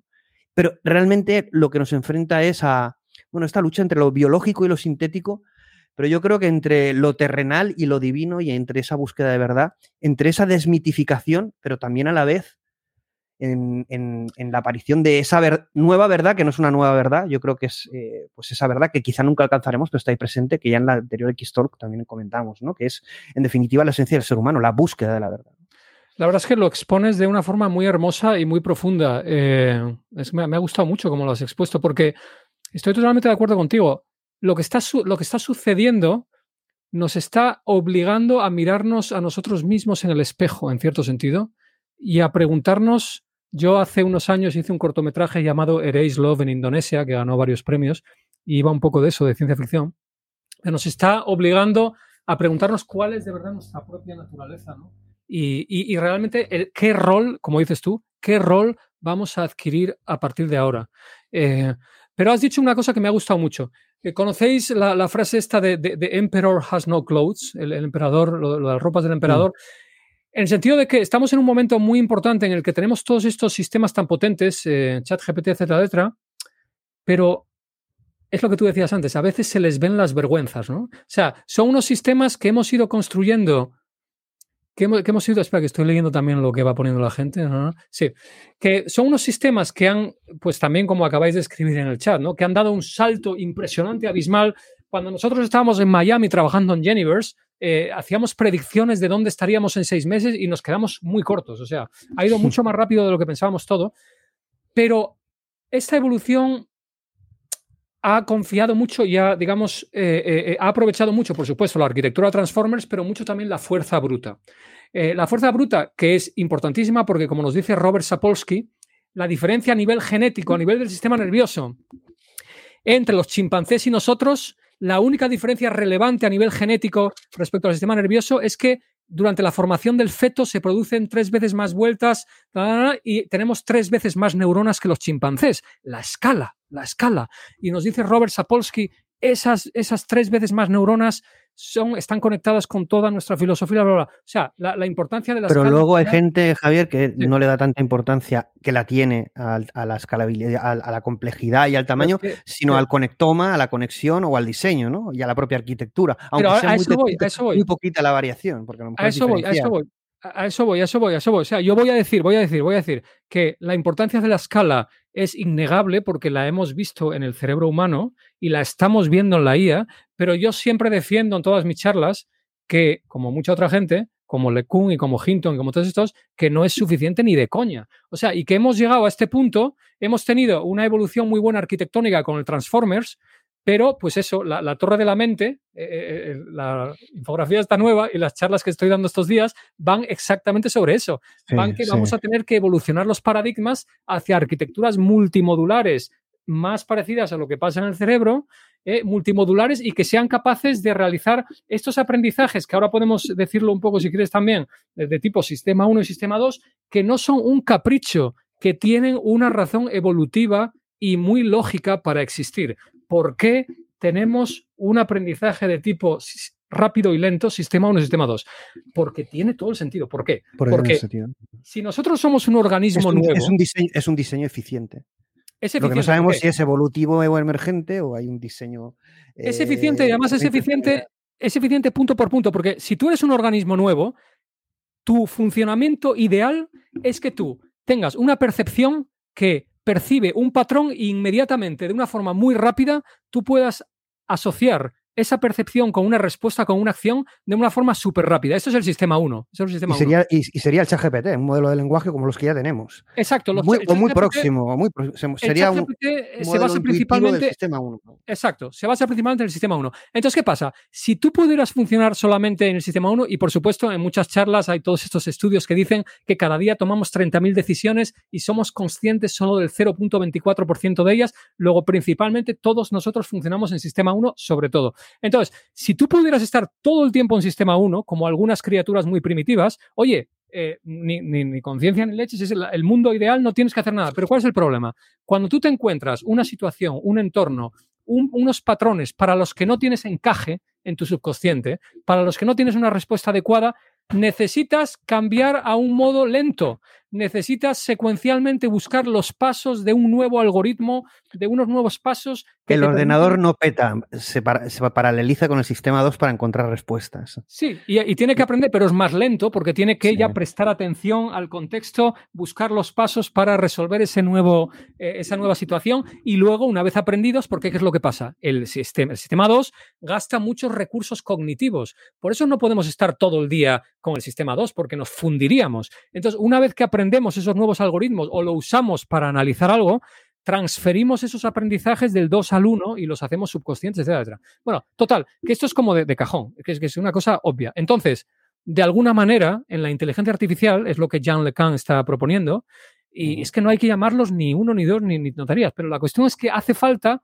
algún tipo de, mmm, de búsqueda secuencial, discreta, de, de, algoritmos y de respuestas a nuevos patrones y situaciones que luego transfieras a una ejecución automática que no involucre el modelo del mundo y ese sistema de búsqueda que gasta muchos recursos cognitivos. Luego necesitas esas dos formas. Y hoy en día en la inteligencia artificial ¿Y qué pasa? Si tú tienes esas dos formas de procesar información, también necesitas memoria, también necesitas una memoria, eh, también necesitas una forma de estimar el coste de las predicciones, necesitas un modelo del mundo, una forma de hacer predicciones y luego de guardar esas predicciones y etcétera, etcétera, etcétera. Aquí hace una pregunta interesante, hace una pregunta interesante que me, me parece conveniente trasladarla, que es sí. un superdotado, bueno, alguien más inteligente de lo normal, ¿estaría más en el sistema 2 que en el 1? Eso es una gran pregunta, porque, por ejemplo, cuando veis, por ejemplo. Eh, depende, depende gente, ¿no? Lo que hagan, ejemplo, ¿no? Si es un superdotado en deportes, a lo mejor es, está más en el 1 que en el 2, uno más claro. en el arte. O pensar en un pianista, por ejemplo, pensar en un pianista, ¿vale? Que es capaz de tocar las obras de Liszt a una velocidad tremenda. Cuando tú aprendes una pieza de piano, estás usando el sistema 2, ¿vale? Pero cuando la ejecutas, es todo sistema 1 tú, si tú intentas tocar, porque yo, yo toco el piano, si tú intentas, intentas, tocar una pieza complicada al piano y mientras la estás tocando con tu sistema 1, intentas analizar lo que tus dedos están haciendo, ¿qué pasa? La bloqueas, bloqueas la interpretación. Porque el sistema 2 es lento y no puede intervenir ahí. Esa ejecución tiene que ser toda sistema 1. Pero en el aprendizaje lo ha hecho desde el 2, seguramente. Exacto, no, no. Y lo lleva al 1 no, cuando, cuando está cuando está tocándolo lo tenía que hacer Exacto. desde el 1 porque si no eh, pararía de tocar o ya no lo haría con tanta brillantez porque la velocidad a la que iría no. Exacto, luego no hay, muchos, hay muchos tipos de superdotados, pero los superdotados tienen que combinar los dos modos. Ahora, lo que es muy interesante es una cosa que os dije en el viaje, que es, y esto lo dice Jeff Hawkins también, ¿cuál es la diferencia entre una persona de tipo Marie Curie o Einstein y cualquiera de nosotros y tal, ¿no? Y eso es lo de los mapas mentales y los modelos del mundo. Esto es, esto es una cosa que a mí me apasiona. Es decir, la forma en la que tú, yo y cualquiera de nosotros comprime y cómo comprime lo que estamos uh -huh. percibiendo, cómo crea esos patrones neuronales que... Bueno, Javier, sabes que el tema, bueno, hay un debate también, hay también mucha polémica, ¿no? Lo sí. de eh, qué importante es la compresión de la información para la inteligencia artificial general, porque al, en definitiva es, sabes, uh -huh. incluso que se han comparado modelos zip en compresión a determinados modelos de lenguaje, ese algoritmo de compresión tiene que ver mucho con la capacidad de gestionar eh, la, la, información y, y, y qué, qué, es lo que podemos prescindir de ella, ¿no? En ese sentido, de Exacto. simplificar, que es lo que tú has hablado de simplificar o generalizar o reducir la dimensionalidad hasta un punto que tú puedas eh, tratarla, ¿no? Y estos son algoritmos de compresión. Y en definitiva, no deja de ser información que la reducimos, ¿no? Que esto también es. Eh, A ver, parte... eh, conectando, eso que has dicho es, es muy bueno y muy correcto. Y los que conozcáis la teoría del, del Free Energy Principle y el Active Así. Inference de Carl Friston, pues las, las, ecuaciones matemáticas de la inferencia activa, que si queréis luego hago un resumen muy simple de ello, pero bueno, las ecuaciones matemáticas precisamente dicen que lo ideal es tener un modelo generativo que sea lo menos complejo posible, lo más simple posible, pero lo más preciso posible al mismo tiempo. Lo más accurate posible, pero lo menos complejo posible. ¿Por qué? Porque cuanta más complejidad, primero, más gasto energético, pero también más posibilidad de hacer overfitting y más dificultad para generalizar. Cuanto más simple. Pero aquí había, había otro, tema, otro tema que entra dentro de lo que estás diciendo, perdón que te interrumpa, que es lo de la tolerancia a fallos, que aquí eh, es inherente a sistemas biológicos, pero también lo haría más ineficiente en parte, ¿no? Lo que estás hablando de la accuracy. Ahí es un tema que había debate en la comunidad, eh, bueno, estas semanas. hablando de la tolerancia a fallos en los procesos biológicos, que debe darse, ¿no? Porque evidentemente no son como máquinas súper precisas, exacto, como tú has dicho. Y ahí es un, al final se produce un equilibrio, ¿no? Es como las constantes universales, no sé si diseñadas o porque al final es un equilibrio. Eh, es un equilibrio porque la parte, la parte que es menos compleja y más simple está más expuesta a, esa variabilidad y la parte de, la accuracy la, la, compensa. Entonces, como tú dices, o sea, no es una o la otra, es un buen equilibrio entre ambas, sin que ganen ninguna de las dos. Pero totalmente, o sea, los sistemas biológicos se basan mucho en, en, en, tomar ventaja un poco de los sistemas caóticos, del sistema caótico. Dos preguntas rápidas de, dudas que tiene la gente, las voy a poner porque saben no ponerlas, pero vamos, yo, yo contestarás tú. Apasionante, es todo apasionante y unas preguntas buenísimas. Dice, ¿qué tipo de percepción es la clave? ¿Cuál es la importante? ¿no? Dice, ¿importa si la visión es natural o artificial? Entiendo que si la réplica ya a ese nivel está en principio a ver, ¿qué, quiere, ¿qué, quieres decir exactamente? Al final, lo, que están, lo que estaban debatiendo es si eh, la percepción inicial a la hora de, percibir eh, a nivel de sentidos eh, el mundo, ya sea a nivel de lenguaje, de comunicación, en ese sentido, la visión, es importante que sea natural o artificial a la hora de determinar quizá eh, ese proceso de creación del modelo del mundo ah, o ese proceso en sistema 1, sistema 2. Ahora mismo hay, hay, diferencia, yo creo que es, en, el estado del arte actual yo creo que no hay diferencia. Bueno, no tiene por qué. No tiene por qué. O sea, la, cuestión es que también conectando con la inferencia activa de Carl Friston, lo importante es que tú lo que quieres tener es un agente, un agente que está en un entorno. En ese entorno hay un proceso generativo que está creando mucha información que es demasiado compleja para ti y tú creas un modelo generativo en tu organismo que lo intentas hacer lo más parecido a ese proceso generativo, pero obviamente abstraído y simplificado y comprimido. Y tú, para interactuar entre, entre tu modelo generativo y ese proceso generativo exterior, tienes percepción y acción. Es decir, puedes tener unas percepciones y eh, realizar unas acciones en el mundo y tú lo que estás intentando todo el tiempo es con tu sistema predictivo, estás intentando predecir cuáles son las causas de tus percepciones y hay esa señal de error entre lo que percibes eh, y lo que predices y en consecuencia esa señal de error puedes hacer dos cosas, o cambiar cómo piensas cambiando tu modelo del mundo o actuar sobre el mundo para cambiar esa percepción. Y ahora, conectando con la pregunta que hacéis, lo que no es tan relevante es cómo llega esa percepción. Si esa percepción llega artificial o, llega o estás viendo a través de la piel esos experimentos que han hecho, ¿no? De escuchar a través información. De la piel. En, definitiva, a partir de una capa, da igual que sea percibida de una manera u otra, no deja de ser bits de información tratados por algoritmos. Que además en el tema de la visión artificial es es muy análogo, casi idéntico a cómo se comporta la, visión natural, ¿no? es muy parecida, son diferentes capas. Eh, exacto, las capas V2, V4 que van abstrayendo, V1, V2 que van abstrayendo cada vez más, al principio líneas, curvas y luego tal. Exacto, se, comportan muy parecidas. Hay una, hay una, pregunta que quiero contestarla porque para que no cause confusión lo del sistema 1 y 2, para que la gente no Estoy entendiendo correctamente. Entonces, una ACHI va a ser una máquina más en el sistema 2 que en el 1, de forma precisa y flexible, ¿no? no, no necesariamente. No, no necesariamente. O sea, tú, tú realmente tú no quieres que una máquina esté todo el tiempo en el sistema 2, porque el sistema 2 eh, no es eficiente, eh, eh, consume muchos recursos y, siempre va a ser más lento que el 1. Tú, la, la, situación ideal siempre, siempre, y esta es nuestra situación, es que la mayoría de lo que pasa sea sistema 1, sea automático, esté automatizado. Lo ideal en la vida es que las cosas, pues igual que tu lavadora o lo que sea, estén automatizadas y que solo intervenga el sistema 2 que solo intervenga el sistema 2 cuando sea estrictamente necesario. Cuando tú quieras o em, pues eso, analizar alguna cosa concreta, aprender algo nuevo, o a lo mejor te llega una intuición del sistema 1 y no te fías y quieres intervenir tú ahí, ¿eh? cuando sea eh, estrictamente necesario. Sí. Vamos, a, vamos a hablar eh, al final de las slides por llevar un orden del sistema 1 y 2 y de, la inteligencia artificial simbólica, si representa ese sistema 2. Bueno, lo, volveremos a retomar, ¿no? También digo en conexión con la pregunta del amigo, del amigo que, que, es una pregunta muy buena, también hay que hacer una cosa.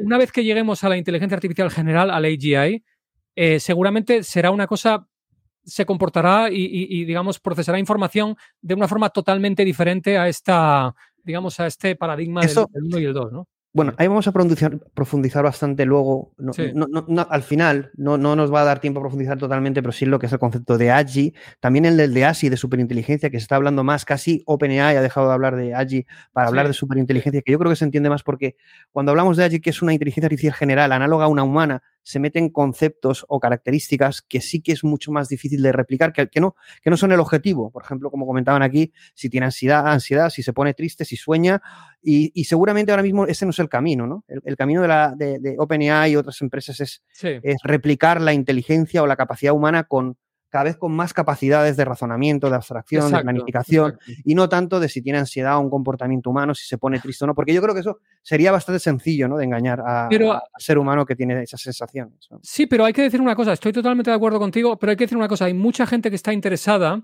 por ejemplo, eh, vamos a pensar en las comunidades de gente muy mayor, que están solas, que no tienen a quienes les acompañen, y hay mucha gente que está diciendo que es inevitable eh, el, el meter emociones eh, a las inteligencias artificiales del futuro, porque la gente lo va a pedir. Porque, bueno, ya lo está pidiendo, ¿no? ¿Sabéis? Bueno, y aquí, esa- y, aquí, y aquí hay una pregunta que voy a hacer. Sí. Normalmente, eh, en todo este tipo de cosas, vamos un poco soltando.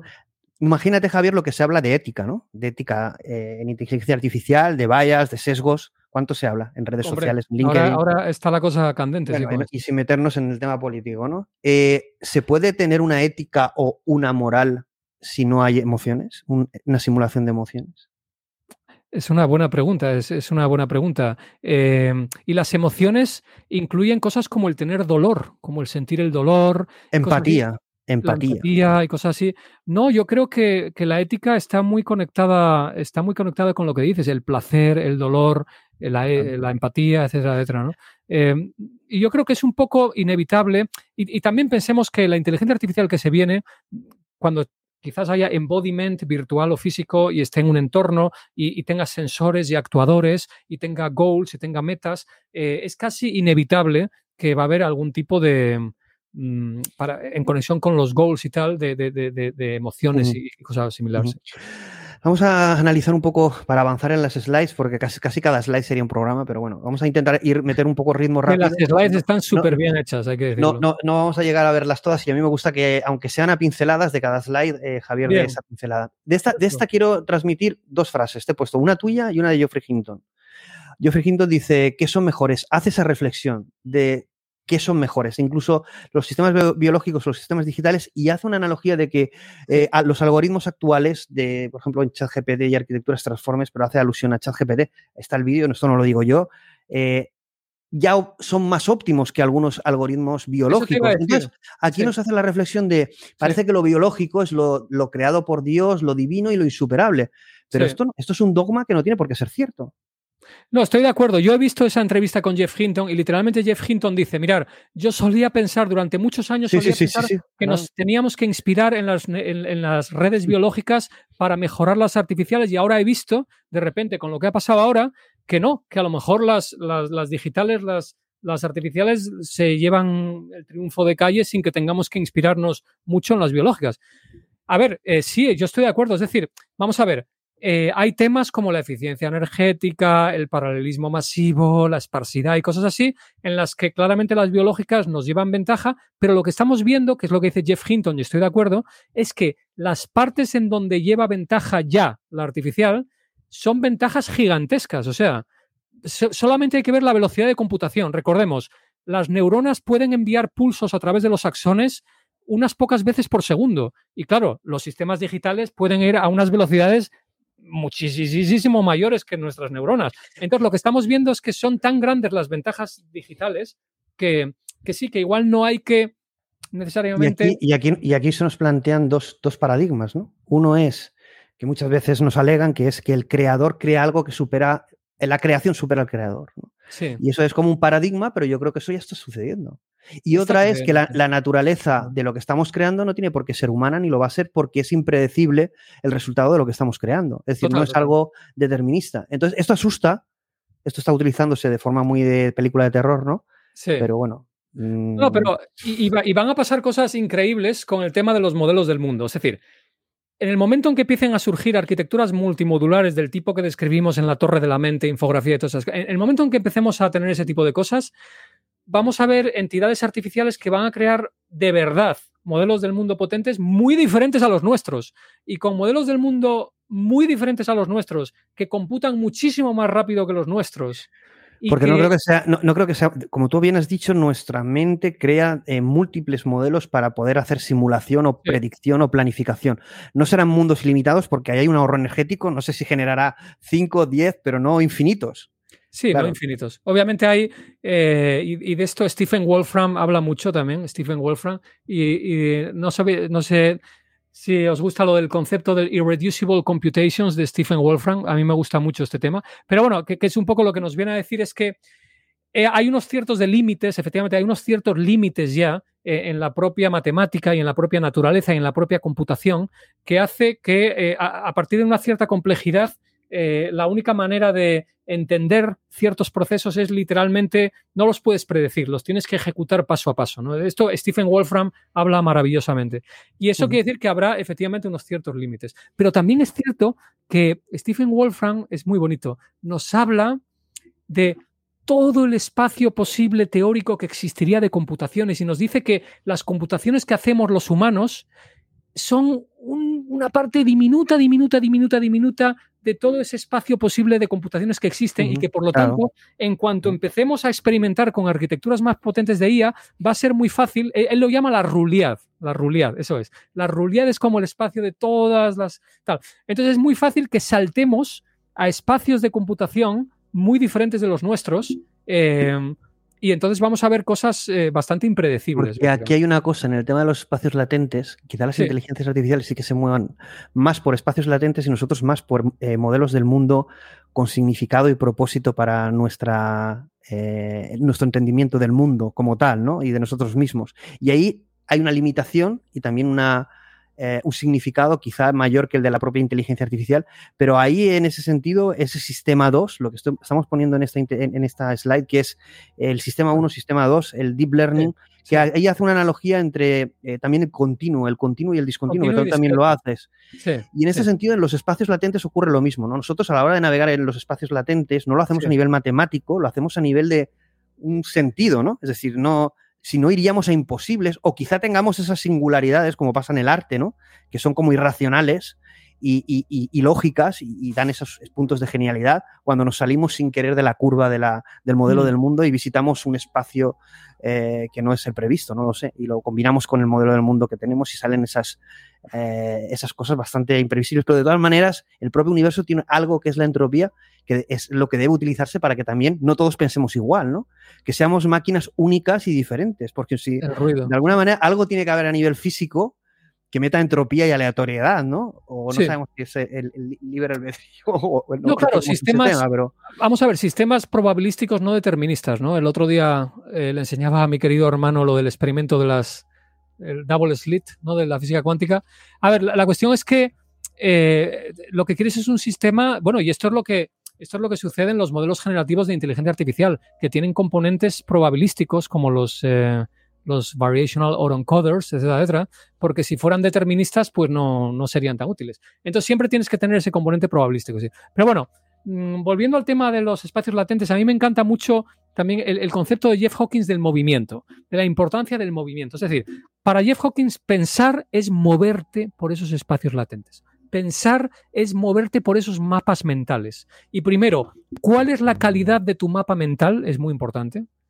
Y segundo, cómo te mueves por ellos. Entonces, nosotros como humanos, según Jeff Hawkins, por ejemplo, eso es lo que estamos haciendo cuando pensamos. Nos estamos moviendo por esos mapas mentales que son esos, esos, esos modelos del mundo, esos espacios latentes. Y Javier, como el prompt engineer, ya sea de personas cercanas, de televisión, de medios, de lo que leemos, de lo que vemos, nos influye en ese prompt engineer eh, hackeando y manipulando, para bien o para mal.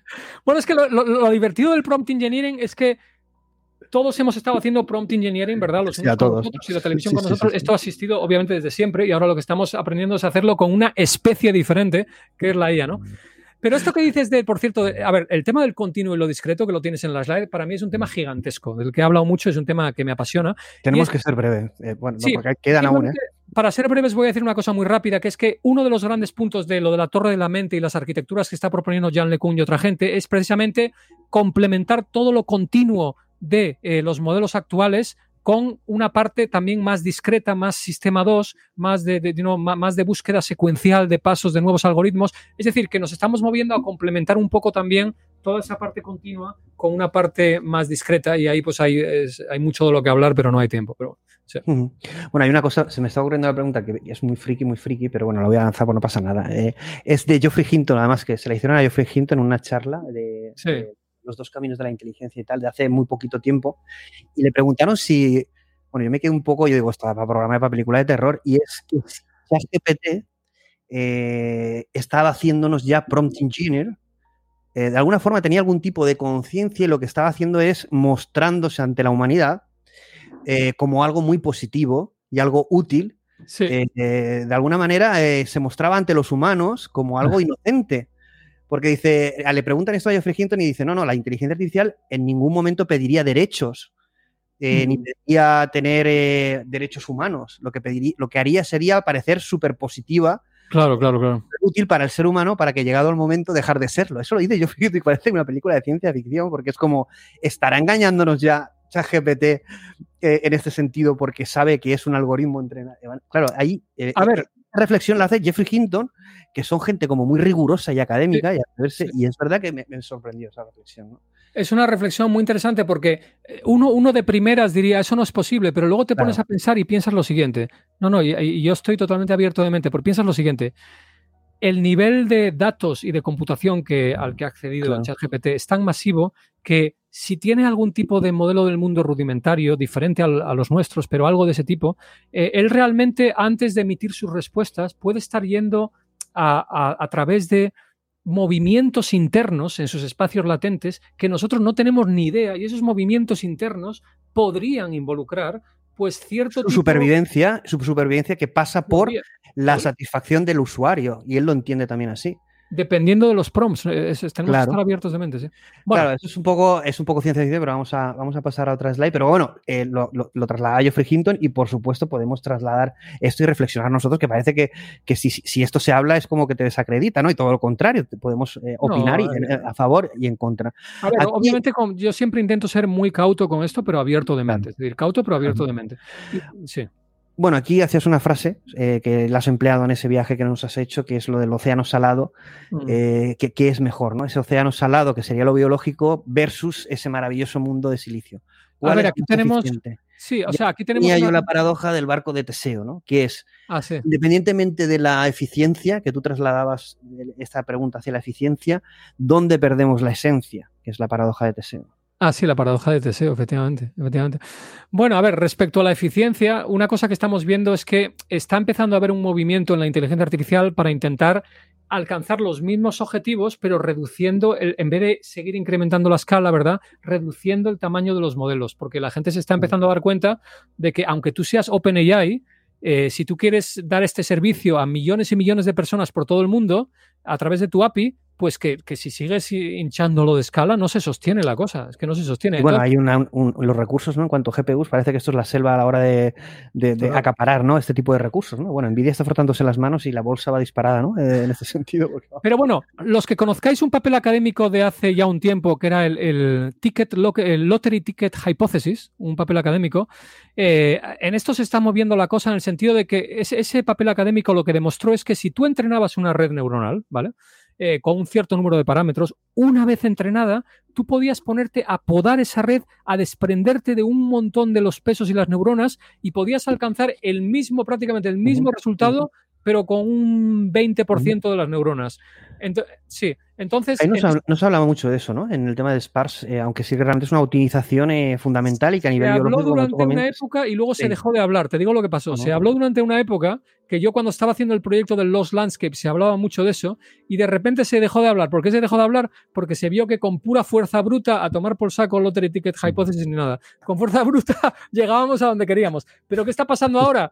Que si tú sigues solo con la fuerza bruta, resulta que te cuesta todo, te cuesta mucho más dinero seguir así que intentar simplificar un poco los sistemas. Eh, manteniendo la calidad, ¿no? Y, hay, Hay, un hay una, esfuerzo. hay una- dirección. hay una guerra y una, evidentemente prima más el time to market y la, la guerra estratégica de ser el primero, ¿no? Y si funciona, da igual que el coste, ¿no? Porque te va a dar un liderazgo que a posteriori seguramente lo vas a rentabilizar. Sí, ya sabéis que el GPT-4 es más lento que el 3.5 y es más lento pues porque tiene más escala también, tiene más complejidad y todo. Eh, pero pero yo, yo lo que predigo, eh, Plácido, es que va a haber, y ya, ya lo hay, y va a seguir habiendo, más esfuerzo por simplificar un poco, por, por no salirse de madre con la escala tampoco. ¿eh? Sí, seguimos. Seguimos otro slide que a mí me parece esta reflexión bastante importante. Yo cuando estuve leyendo tu artículo, bueno, eh, que me, me encanta todo lo que haces y, y este artículo me atrapó y el otro también, el otro de la Torre de la Mente, ¿no? ¿Cómo era? El- Sí, el último, la torre de la mente, sí. La Torre de la Mente, bueno, apasionante, tenéis que ver los dos, pero bueno, todo lo que haga Javier es, es increíble, ¿no? Pero eh, después de, de preparar tanto el programa como leer el artículo varias veces y bueno, todo lo que es- siempre tenemos este tipo de charlas y contenidos durante tanto tiempo, cuando se habla a nivel biológico y, y se ve toda la estructura tanto de, de, eh, lo que has explicado y el viaje que nos has hecho hacer, ahí, ahí realmente de lo que estamos hablando es del hardware, no del software. Es decir, ahí lo que nos has explicado es la máquina, la factoría, Mm. pero no eh, la información. Ahí no aparece la información. Tú, tú explicas eh, Bueno. una, una CPU, una GPU, una memoria, silicio, eh, eh, electrones, pero ¿qué es lo que hace funcionar todo eso de la forma en que lo hace funcionar? A ver, como yo, como os contaba en el viaje también, cuando una neurona biológica emite un action potential, un pulso a través de su axón, eso es análogo a un bit de información. ¿Eh? Y sí. cuando emite un tren de pulsos, cuando emite, un pi- pi- pi- pi- cuando emite un tren de pulsos varias veces por segundo, eso es básicamente información codificada. Eso es información codificada que está viajando en ese Pero hardware. ahí, pero ahí no sabemos la relación que existe entre esos pulsos y el resultado, como la Exacto. conexión. No lo sabemos. Eso es un misterio todavía, efectivamente. A ver, hay muchos experimentos. El otro día estaba en un, en un, en un simposium de Active Inference y había, por, por- por- por ejemplo, hablaban de un experimento en ratones. eh, eh, pues recuerdos, cómo metido recuerdos. sí. habían metido electrodos en los ratones y iban viendo eh, cómo se activaban estos pulsos y tal, y ahí iban sacando sus conclusiones. Entonces, se hacen experimentos, pero como tú dices, falta mucho por entender de eso, ¿no? Tenemos el hardware, pero no estamos haciendo debugger o debugging en el software y ni siquiera sabemos ese software eh, cómo es, pero sí que sabemos cómo actúa o el resultado del mismo en el hardware, ¿no? Y es lo que estamos intentando emular con nuestros propios lenguajes de, de A ver, sabemos, claro, sabemos, sabemos cómo va viajando la información, cómo va a través de los axones y llega por las dendritas, esos pulsos, esos trenes de spikes, es la información que va viajando. Lo que nos falta por entender es, es relacionar esos trenes de impulsos pues con, con lo que nos... Oye, y, yo me acuerdo cuando estuve investigando por el tema de lo de Roger Penrose, eh, la, la- la teoría de la conciencia, los microtúbulos, Sí. y busqué vídeos para saber exactamente, ¿no? Porque claro, los microtúbulos, ¿dónde están? Sí. Y, pare- y parecía un cable de Cernet, eso es un cable de fibra, total, es un total. cable de fibra. Es increíble. Es un cable, de- es- es un cable de fibra. Cuando lo ves dices que estos son ordenadores, son cables. Es increíble, ¿Qué- ¿verdad? O sea, va, va por ¿esto dentro de, es? axón y de, la, y de la dendrita y es como un cable de Ethernet, totalmente de acuerdo. Y súper, súper, súper, súper fino, sí.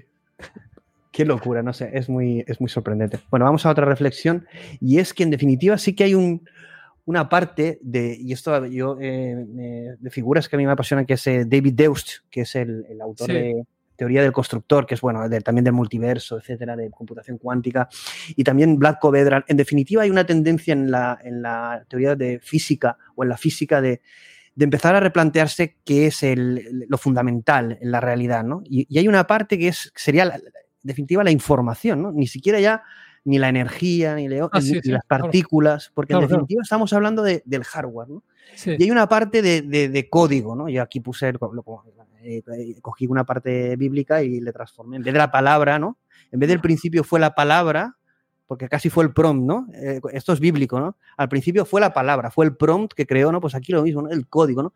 Es como si de alguna manera, es decir, nosotros estuviéramos viendo el resultado de ese código, ¿no? Porque en Sí. definitiva es muy, eh, es todo como muy, cuando estamos observando las cosas, lo que tú dices de la desmitificación de Sí. cosas, sí que es verdad que estamos desmitificando ese mundo antiguo, pero yo creo que están apareciendo nuevos mitos que nos van a, no sé si dejar boquiabiertos o, o, o- realmente en shock, o realmente el mundo va a intentar que no los asimilemos porque, bueno, podría trasladar eh, problemas de, eh, culturales, religiosos, eh, mentales, no lo sé, no, podría ser un what the fuck, ¿no? ¿Qué estamos viviendo y qué es esto realmente? No, no, muy buena reflexión y me acercas a temas ya como muy en el cutting edge que me apasionan mucho. A ver, hay, hay varias teorías y Stephen Wolfram habla sobre esto y Donald Hoffman, los que hayáis oído a Donald Hoffman hablar sobre, eh, bueno, ahora, ahora lo comentaré un poco, pero hay muchas teorías que hablan un poco de que eso, el universo entero podría ser un mecanismo de computación, básicamente. Y, y realmente todos, todo se centra en la, en la información, como tú dices, y en la computación, como tú dices. Y, y si nos vamos a las teorías de Donald Hoffman, em, que tiene este libro que se llama, no sé qué de la realidad, ahora no me acuerdo el nombre, pero sus teorías eh, son bastante fascinantes. Y la, la teoría es que cuando nosotros jugamos a un videojuego, ¿no? Si tú y yo estamos jugando a un videojuego de coches, cuando yo paso por un cierto punto del videojuego, lo que estoy viendo está siendo renderizado en ese momento, porque estoy pasando por ahí, está siendo renderizado. Cuando no estoy en ese punto, esa cosa no existe, no está siendo renderizada. ¿Vale? Eh, cuando tú pasas por el mismo, tú me dirás, pero Javier, cuando yo paso por ese punto, estoy viendo lo mismo. Sí, ¿vale? Porque el, el- el engine está renderizando la misma. Vimos lo mismo, está renderizando la misma cosa, pero cuando tú y yo no estamos ahí, esa cosa no está ahí, ¿no? Entonces, lo que él habla un poco es como si nuestra existencia fuera que tenemos un casco de realidad virtual, ¿no? Y en cada momento estamos renderizando. Aquí, aquí la pregunta es si se cae un árbol, ¿no? De- en el bosque, si no hay nadie que lo esté escuchando, si se, si se emite el ruido o no. Exacto. Y aquí conecta un poco, fijaros, Stephen Wolfram, de nuevo, Stephen Wolfram ha dicho hace pocos días que él ahora mismo está trabajando en una teoría del observador. La importancia. En la física cuántica hemos visto todo el tiempo lo de lo- del observador, dependencia del observador, y Stephen Wolfram está empezando a conectar. Stephen, hay, hay una cierta conexión entre Donald Hoffman, lo que Donald Hoffman está diciendo, Stephen Wolfram está diciendo últimamente, y otra gente. Sí, David Una Deus. cierta- es- todos- estamos- nos, est- nos estamos moviendo mucho. Hay una cosa que dice Stephen Wolfram que es, que es apasionante, que es lo siguiente. Es decir, la realidad en realidad es discreta. Es decir, los átomos, las partículas cuánticas no son continuas. Bueno, ya se habla de cuantificación y pixelización, tanto de, Exacto. de Son cuantificación, cuantificación del tiempo, ¿no? Bueno, esto lo lancé yo y me, me- me acribillaron, pero tuve que buscar referencias y es la cuantificación del tiempo. El tiempo no es continuo. Total. Eso es justo lo que dice Stephen Wolfram y, hay poca- pocos científicos más rigurosos que Stephen Wolfram. Vamos a ver. Y Stephen Wolfram nos, nos dice lo siguiente.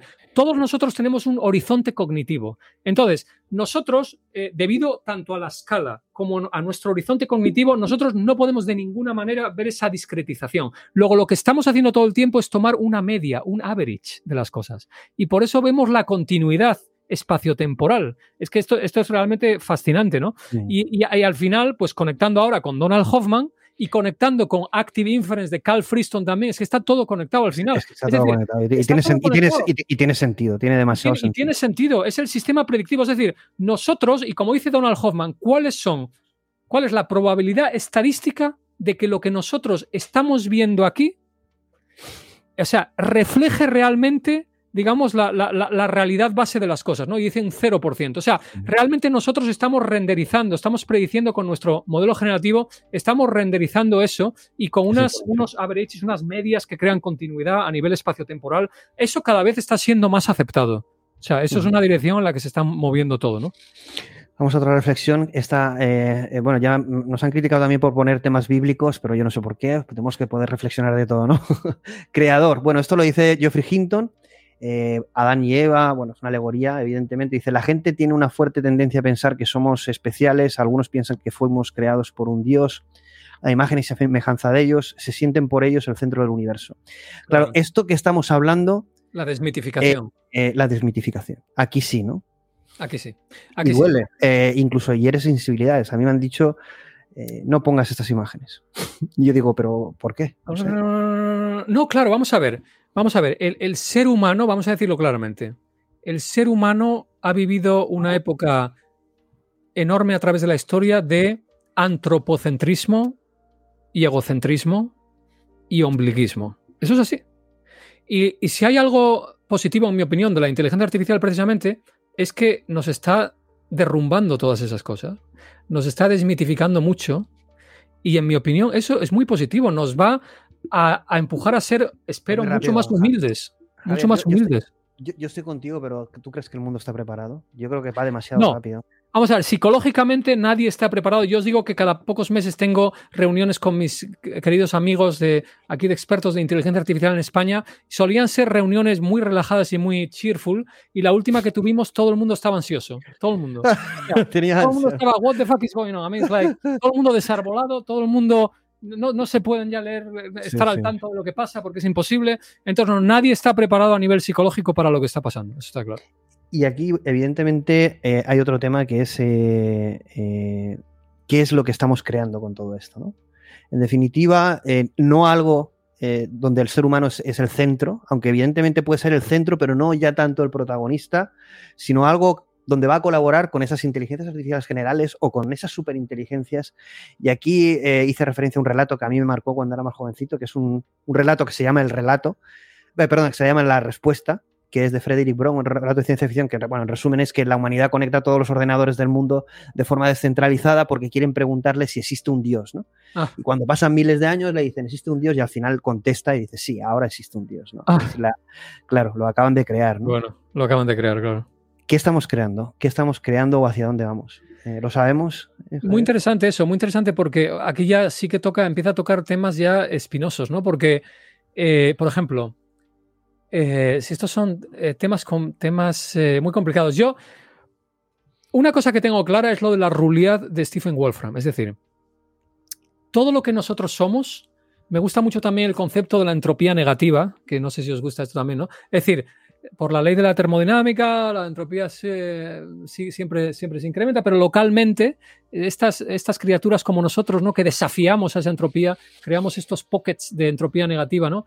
Pero nosotros somos, de nuevo, nuestros procesos de computación son una parte diminuta de las posibilidades de esa rulidad de la que habla Stephen Wolfram ahí fuera. Y de nuevo, esas inteligencias artificiales que estamos creando, que no se engañe la gente, estamos en la infancia, ¿vale? Sí, eh, hemos ido muy rápido, esto va muy rápido, pero... principio. Pero si, si, si de verdad proyectamos a dónde puede ir esto, estamos en la infancia. ¿Por qué? Porque sí, estamos ya desmitificando y hemos dado un salto muy rápido y nos estamos acercando mucho a nuestro potencial, igual que superamos el potencial del humano jugando al ajedrez o algo, ahora lo estamos haciendo a nivel de la creatividad y a nivel del lenguaje y tal, pero esto es nuestro potencial. ¿Y qué hay sobre todas las posibilidades de computación que no tienen nada que ver con las del ser humano? Ahí, ¿Dónde, están, los límites? ¿Dónde están esos límites? Y según Stephen Wolfram, hay mucho terreno, hay mucho terreno ahí no, ¿Eh? pero me refiero a nivel, a nivel, no sé si moral o ético o de esencia del ser humano, casi como el, barco de Teseo. ¿Dónde está el límite de que nuestra evolución a través de la tecnología mm. nos lleve a dejar de ser lo que somos? O si realmente nuestro propósito es, dejar de ser lo que somos para convertirnos en lo que realmente somos. Vale, ahí, eh, ahí siempre tengo una respuesta que la doy en muchas charlas, que es, yo le digo a la gente, mirar, en los próximos 10 o 20 años, podemos más o menos ver lo que va a pasar, pero si vosotros me preguntáis qué va a pasar con la inteligencia artificial dentro de 40 o 50 años, la respuesta es, esa pregunta no tiene ningún sentido, es absurda. ¿Por qué es absurda? La respuesta es la siguiente. Vamos a ver, si ya estamos viendo a empresas como Neuralink que están haciendo experimentos ya de hibridización, ¿no? Y de, digamos, de, combinación de la tecnología con nuestro mente y tal, si nosotros extrapolamos a unas cuantas décadas, lo que nos vamos a dar cuenta es de que ya no va a haber, oye, el humano aquí y la IA ahí. No. Va, a hibridarse. Claro, no va a haber una separación entre el humano y la IA. Luego, es la misma respuesta que te doy a tu pregunta. Es decir, en mi opinión, lo que va a haber es una hibridización eh, progresiva ¿eh? de lo tecnológico con lo biológico y eventualmente no será la IA, la IA y el humano, será una especie nueva. será un nuevo humano, será un nuevo humano, ¿no? Un nuevo humano. Mucha gente está hablando, hay ese concepto también de la... Transhumanismo, posthumanismo. El transhumanismo y todo esto, que hay gente que no le gusta, pero, eh, pero bueno, lo puedes enfocar desde diferentes partes también, ¿no? Bueno, aquí han, puesto, puesto, un comentario muy gracioso y dice, el límite nos lo pondrá BlackRock. habrá límites, habrá límites, porque eh, sí, habrá límites de... Bueno, y también hay otra cosa, la gente que está preocupada por lo del mercado de trabajo y lo de los trabajos, a ver, luego ya sabéis que está los límites de la propia inercia. vamos a ver, la propia inercia de todo lo que se ha creado ya. Los que, a ver, no vamos a decir que los bancos siguen usando COBOL de sistema de programación, no vamos a hablar de eso, pero obviamente todo esto está yendo muy rápido, pero la inercia, los intereses y todo va a hacer que... Oye, que, que IBM ha dicho que ha sacado una inteligencia artificial que pasaba el código COBOL a Java, ¿eh? pues entonces, por fin, por fin, el, el cambio, el cambio que hacía falta. El cambio que hacía. Ahora sí, ahora sí, ahora sí se va a acelerar todo.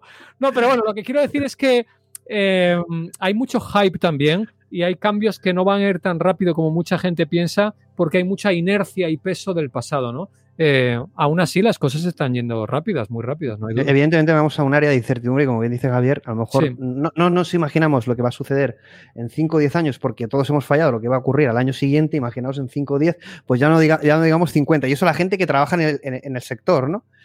Que bueno, luego todo el mundo puede acertar y Y será por divino, ¿no? cierto, Pero- por cierto, tengo que decir una cosa. A los que viváis cerca de Almagro o de Barcelona, nuestra película Amelín 77, que va sobre el GPT-6, lo digo porque igual os interesa, se va a estrenar en el Festival Internacional de Cine de Almagro, que está en el circuito de los premios Goya, a principios de septiembre y a finales de septiembre en el Festival de Pineda al lado de Barcelona. Y va justo la película sobre el prompt engineering, el la IA generativa, pero sobre todo sobre cómo sería un GPT-6 un más evolucionado a partir de ahora. Si, os, si, si- si coincide que estáis cerca de Almagro o de Pineda, Barcelona, pues en septiembre podríais ir a ver la película ahí. Es un inciso. Bueno, un inciso. ya, ya se, ya- ya se puede ver el tráiler, el tráiler Se se, puede puede, ver eh, sí. está muy, espectac- muy espectacular con técnicas de inteligencia artificial, NERF, Correcto. varias cosas ahí. El NERF, el NERF se usa, sí. Sí, sí. Eh, Perdona bueno, que te interrumpí. perdona, no, no, no, no, no. Aquí estamos eh, como, en- como en casa, una charla de amigos. Eh, bueno, aquí he puesto una que, me, que es verdad que juego a provocar en este sentido, que la gente muchas veces no entiende que algunas slides que ponemos no significa que estemos de acuerdo con todas, sino que es para provocar, es justamente el reflexionar sobre esto. Y aquí una, eh, aquí una, una frase de, de- de Frankenstein, de Mary Shelley, ¿no? Cuando creó Víctor Frankenstein a, a- a su monstruo, ¿no? Dice, el monstruo le dice a su creador, tú me creaste, yo te, llamar, yo te llamaré creador, pero tú me llamarás maestro. Sí. ¿Es eso, ¿Es eso lo que nos dirá una AGI o una ASI? Muy interesante. Por cierto, le quiero decir a los rincones del pasado que no, el GPT-6 todavía no lo tenemos, entonces obviamente es una hipótesis, eh, es una hipótesis que será equivocada, pero, pero es parte del entretenimiento. Bueno, a ver, eh, eh, tu pregunta es muy, muy buena. Eh, yo creo que es que es muy curioso porque en breve, eh, con una gran artista, vamos a hacer una, un- una grabación en un sitio muy espectacular que conecta un poco con esto que preguntas, pero bueno, eso ya se revelará más adelante.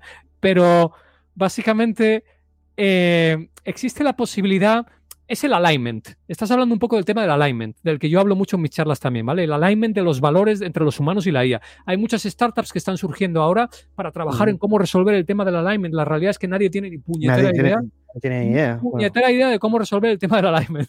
Entonces, y menos a la velocidad a la que está yendo. bueno, Ja- Javier, ahí antes de como super, bueno, eh, OpenAI ha creado ese equipo de con Iliad Suskever al frente, el creador de ChatGPT, en cuatro años han propuesto hacer la alineación no de ChatGPT, sino de una superinteligencia, pero lo primero que tendría que tendríamos que preguntarnos es con qué van a alinearlo, como valores humanos, pero ¿cuáles son esos valores humanos? Decirnos cuáles son. Exacto, exacto. Eso es lo difícil. Por cierto, un inciso, eh, Juan Martínez, que pone un, un comentario muy bueno también, es un, es un genio de la matemática y de la ciencia también. Es un placer verte por aquí también, Juan. Eh, gracias por el comentario. Es que hay muchos comentarios. Bueno, eh, nos dice Juan Martínez, lo leo el último, dice, también hay otro tipo de spikes eh, que no representan información de neuronas individuales, sino de multineuronas. ¿no? Entiende que es no solo una, una neurona in- independiente, sino un grupo de neuronas, que esto era además una de las teorías últimas de las charlas de, de Geoffrey Hinton, comentaba también esto, ¿no? Grupos de neuronas, cómo escalarlo, pero bueno, sin, Sí. sin irnos de lo que comenta Juan Martínez, dice, una sola forma de onda que contiene información de un grupo pequeño de neuronas. Es decir, que esa spike no sería una neurona individual, sino que estaría optimizado para un grupo de neuronas que a lo mejor tienen un objetivo concreto. Exacto. Y eso nos recuerda aún más la tremenda complejidad del sistema biológico en comparación con el artificial. Bueno, eh, entonces, eh, volviendo a tu pregunta, eh, pues el tema del alignment es un tema que está sin resolver y por lo tanto, a la velocidad que está evolucionando todo, eh, es un poco impredecible. eh, un abrazo, Juan. Es un, es un poco impredecible mm, lo que puede pasar aquí, porque podemos de nuevo tener sorpresas. Porque eventualmente es lo que tú dices, eventualmente es lo que pasa con el eh, H, el, el- el, eh, Reinforcement Learning from Human Feedback, ¿no? Es decir, son los humanos, ¿verdad? Los, los que están eh, creando la primera etapa de ese sistema del RLHF y por lo tanto introduciendo sus propios biases de sus propios valores también. Ese es un tema muy complicado. Es decir, ¿cómo vamos realmente a llegar a un consenso? Pero de todas maneras, Javier, se sabe que el Reinforcement Learning con feedback humano ha sido súper útil para convertir ChatGPT en lo que es y ha sido útil y funciona. Pero, lo limita a nivel de creatividad. pero se sabe inútil. Y de todas maneras han salido algunos papers como que un, un aprendizaje por refuerzo, una supervisión en este sentido automático eh, por un modelo de lenguaje sería tan eficiente casi ya como el humano superior, ¿no? Es decir, que el propio, pues, aunque esto asusta, ¿no? Que es que el pro- la propia inteligencia artificial está aprendiendo a alinearse al humano, ¿no? Pero claro, esto es como so- él solo que haga esto, no, no sé si me fío ya de que esto De vaya todas tan maneras, automático. eh, eso, eso es muy interesante. De todas maneras, mi predicción, y conecta con la película de Amelín 77, la, Amelín es por el flautista de Amelín. Y, y mi predicción, y yo tengo también una, una infografía muy larga sobre esto, pero que nos estamos dirigiendo cuando vemos el open source, ¿verdad? Y el AutoGPT y el Ba- Baby AGI y todo esto, eh, la parte propietaria y el open source, nos estamos dirigiendo a un ecosistema de muchísimos flautistas de Amelín controlándose los... O sea, no vamos a hablar aquí de una IA, de la IA, no, vamos a hablar de una gran mezcolanza de flautistas de Amelín, eh, algunos anónimos, algunos anónimos, otros no anónimos, y por lo tanto... mm, Vamos, este a un, va- vamos, vamos a, una- a un concepto de AGI que sería un sistema descentralizado de agentes. En este Yo creo, sentido- yo creo que va a ser un poco. A ver, hay gente que está diciendo que por la regulación, la regulación europea y otra Claro, cosa que puede que no podría- no asfixiar un poco, No puede ser. asfixiar un poco al open source y tal, que a lo mejor van a ser solo los grandes grupos, pero yo creo que va a ser muy difícil de controlar ya eh, lo que está sucediendo y hay mucho, mucho impulso por la parte del open source y yo creo que nos estamos dirigiendo realmente a un ecosistema muy diverso de IAs, de muchos tipos diferentes, con valores diferentes, ¿no? Y luego otra cosa también en la que igual ya habéis hablado de esa, que, que, de- que no va a ser que nos conectamos al chat GPT, sino que cada uno de nosotros tendremos nuestro LLM personal, que es como nuestro, que nos entenderá, que nos aconsejará cosas, nuestro pepito. Sí, y además, y además, como decía Sam Altman, habrá una parte, aunque sea pequeña, que podemos personalizar a nuestros gustos, nuestra Sí, forma de ser, claro. nuestra ideología, nuestras creencias. A ver, los que habéis visto Blade Runner 2049, ¿eh? Pues eso. la, la chica aquella, ¿verdad? Que aparecía y tal. Holográfica ahí que, que estaba, llegaba ahí. Bueno, vamos, vamos a poner un poco el turbo. Si- me veis que voy muy rápido, que le meto caña a Javier, no me pongáis a caldo, porque vamos a intentar no intentar acabar a- como mucho a las 10, porque Sí, vamos, es que, es que el tiempo, es que sería para un año esto. Venga, seguimos, seguimos. vamos a disparar como slides y opinión rápida y luego preguntas. Y vengan, demos casi media horita y hagamos. Rápido. Dice Geoffrey Hinton una frase que para mí es la que más terror da, que es, es tan breve como terrorífica y es una reflexión que debemos de hacernos que yo para mí aún no tiene respuesta y es quizá los humanos solo seamos un escalón más Claro. La evolución de la inteligencia. Pero eso es lo que os digo de Stephen Wolfram, eso es lo que dice Stephen Wolfram, que en toda la posibilidad de todas las posibilidades del espacio de posibles computaciones, nosotros somos una parte diminuta y podemos ser, como dice Jeff Hinton, un escalón en la exploración, en el proceso de exploración de otros movimientos dentro de esa Bueno, de otras especies, de otras especies. El humano dejaría de existir para dar paso a otras especies o a la, a la evolución de la propia inteligencia. Sí, ¿no? correcto, esto correcto. es- Esto es, esto es esto muy, a- muy aceptado por mucha gente, como Jürgen Hoover o como gente que apuesta por el transhumanismo. Yo creo que es algo inevitable, ¿no? Y a mí esta imagen particularmente, que está generada con mi Journey, que no está elegida especialmente guapa, por guapa. mí, pero está muy chula porque representa el, el simio, el ser humano, ¿no? Éramos simios, cómo intentamos escaparnos a esa evolución poderosa, ¿no? Y es Nos un poco triste. Sí, es un poco triste porque Sí. es como que quiere escapar, pero a la fi- al final es como inevitable, ¿no? Y es. Me gustó mucho esta imagen. eh, con Eso la es, mezcla es- de. es interesante, sí, intenta escapar, pero, pero eh, como dice ahora el comentario que acaban de poner ahí, eh, que acaba de poner David ahí, intenta escapar, pero a lo mejor es, es un es un ir hacia adelante a una, a una fusión, básicamente, ¿no? A una Y bueno, fusión. y aquí se podría decir que él está mirando a alguien, ¿no? O algo. Quizás esté mirando a, a- a Dios. Y que sepa que su, que su evolución es inevitable. Bueno, eso es una reflexión que me ha venido ahora muy friki. Yo supongo que son las horas, la- estas horas de la. de la- No, no, es interesante. De la noche, pero bueno, aquí vamos a ir eh, bueno, a ese concepto que ha tocado Javier, que es el de, que sí que, bueno, en el artículo que tenéis que leer, porque eh, independientemente de lo brillante que ha estado Javier y de, y de, todo lo que estemos hablando, el artículo profundiza en muchas cosas y es muy interesante y aporta mucho valor. Y hace una analogía de lo que es el sparse, el silencio, que lo ha comentado en la charla, de cómo esas neuronas eh, eh, están en silencio, cuando dormimos siguen activas en nuestro cerebro. Me gustó mucho el tema de la actividad, lo de la optimización de redes neuronales y cómo funciona nuestro cerebro cerebro tanto en actividad como en durmiendo, ¿no? En definitiva, cómo sigue procesando información nuestro cerebro, pero de una forma bastante diferente a lo que haría una inteligencia artificial, una red neuronal artificial, ¿no? Y ahí, esa, y, y, bueno, estas imágenes son cuadros y arte tuyo, que es eh, muy Mm. interesante y espléndido.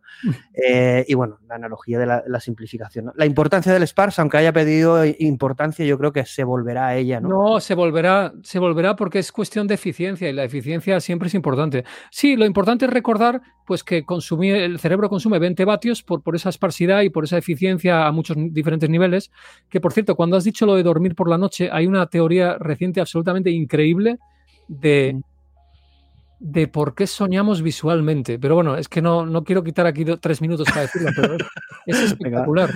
Bueno, aquí voy a contar una cosa rápida, una cosa rápida. Eh, yo a Javier no lo conocía y me acuerdo que estaba escribiendo, tengo un libro eh, ahí muy freak y, y una, una de las páginas, cada página tenía una imagen. Y una de las imágenes era, era esas, ese, si no lo habéis visitado, es pues claro, yo digo, es que realmente es eso, ¿no? Esa imagen, pero claro, esto pertenece a este, a este Javier, que este tío es un genio porque está describiendo esos valles, bueno, esa página, ese proyecto, si no lo conocéis, para mí es, es- es apasionante. Y, pero bueno, en definitiva, eh, esos dos algoritmos, eh, eh, que ya los he explicado muy bien, que subyacen el backpropagation, el gradient descent, y a mí me sorprendió Geoffrey Hinton explicando los, los algoritmos forward y cómo aún no consiguen esa optimización. Él sí que apuesta que en el futuro se conseguirá optimizar y explica cómo, aunque él no va a desarrollarlos porque se ha retirado, en- entre comillas, pero sí que cómo con estos algoritmos, ¿no? con estas técnicas, con estas arquitecturas, también hemos conseguido lo que hemos conseguido. ¿no? Es sorprendente también. ¿no? Y también el- eh, este proyecto tuyo, el de los Landscape, explícalo brevemente si quieres, cómo visualiza Sí. eh, casi lo divino, ¿no? Yo me acuerdo con un amigo tuyo, con Andrés Torrubia, eh, eh, me acuerdo que cuando comentamos este proyecto hace muchos años, dijo, es que cuando ves estas imágenes parece que estás viendo lo prohibido. Qué crack es Andrés. Andrés Crack, que ahora mismo está en California, Andrés. Andrés Crack, un abrazo desde aquí. Qué bien vive, che. un saludo. Mega crack, Andrés. Eh, bueno, pues es, es fascinante todo esto. Vamos a ver eh, por dónde cojo todo esto. Espérate. Bueno, primero, Jeff Hinton efectivamente ha estado desde las Capsule Networks, ¿verdad? Cuando estaba con las Capsule Networks, luego experimentó con varias arquitecturas jerárquicas, eh, ahora lo del forward. eh, es una maravilla. Jeff Hinton está intentando pues todo tipo de variaciones de, de- de este tipo, ¿no? Y, y- y bueno, lo, lo que hemos visto. Es, un- es- es uno de los genios de nuestra época. Y. Yo voy a dedicarle un programa. eh, y muy humilde, muy humilde. mu- muchísimo tiempo. eh, y bueno, una gran influencia para mucha gente, entre ellas, evidentemente, maestro de, de Ilya Suskever, creador de ChatGPT. Y muy humilde, además, muy, muy majo. Bueno, pues el, el proyecto Los Landscape, básicamente, eh, en lo que consiste es que en una red neuronal tenemos, pues a lo mejor, millones o billones de parámetros, ¿no? Eso significa que eso es un espacio, pues eso, de, de- de cientos de millones o billones de dimensiones. Y, cuando tú estás entrenando una red neuronal, estás cambiando esos numeritos, cambiando esos pesos de cada neurona, ¿eh? para que la, la salida vaya mejorando, se vas entrenando la red ¿no? y vas cambiando esos pesos. Y eso básicamente significa que tú te estás moviendo por ese espacio, imaginaros que es, que es una red que tiene 100 millones de pesos, de, de numeritos en las neuronas, pues ese es un espacio de 100 millones de dimensiones. Y tú te estás moviendo por ese espacio de 100 millones de dimensiones buscando la configuración óptima de los valores de esos pesos para hacer que la red aprenda. Entonces, qué interesante sería el poder visualizar mientras la red está aprendiendo, visualizar ese proceso de aprendizaje de cómo va buscando la configuración ideal de esa combinación de pesos. Pero ¿cuál es el problema? Que nosotros no podemos visualizar un espacio de 100 millones de dimensiones. Entonces, ¿qué es lo que hace este proyecto? Lo que hace este proyecto es utilizar la matemática, la reducción, técnicas de reducción de la dimensionalidad, ¿eh? para, por ejemplo, digamos, cortar toda esa dimensionalidad y proyectarla en un plano sobre Poder el que- verla. sobre- se, se proyecta sobre un plano sobre el que luego se construyen los valores de pérdida, el loss, que es la señal de error al final de la red. Y entonces creas un paisaje en el que las colinas del paisaje representan combinaciones de pesos ¿eh? donde el rendimiento es malo, porque la señal de error es alta. ¿eh? Y los valles de esos paisajes son combinaciones de pesos donde el rendimiento es bueno porque la señal de error es pequeña. Y lo bonito es que esto se solía hacer de forma estática y el proyecto que yo creé lo puso también en movimiento ¿eh? y, entonces te permitía ver a través del tiempo, a través de que la red va aprendiendo, cómo van esos paisajes cambiando y tú es como si tú fueras navegando en los hombros del optimizador. Las imágenes son impresionantes que lo prueben. Es muy bonito son- y además, bueno, es que esto es un tema infinito, pero luego ves cosas súper raras y súper... Porque al final estás haciendo una, pues una reducción de la dimensionalidad, pues esto es infinito. Sigamos. Eh, bueno, es, es un proyecto que tenéis que ver. si. Yo, lo, eh, gracias a eso, conocí a Javier eh, y, bueno, lo- evidentemente no utilicé su imagen, pero me- me- esa imagen se me quedó grabada. Y cuando hicimos X-Hub, pues yo, este hombre lo tengo yo que traer para hablar con él y que nos explique lo que es. Un, un momento, un inciso. GER son muchas técnicas combinadas y si vas al web hay una parte donde te explica el proceso. Hay un, Mm. hay un FAQ, un, un FAQ donde te explica esas cosas. Vale, perdona. Mm. Sí, sí, Placio. No, tranquilo. Eh, vamos rápido. Evidentemente, todo ese, todo ese los land, eh, bueno, esas, esas- esos valles que dibujas con esas funciones Sí. de pérdida nos condicionan mucho y también visualizan mucho nuestros procesos de aprendizaje, ¿no?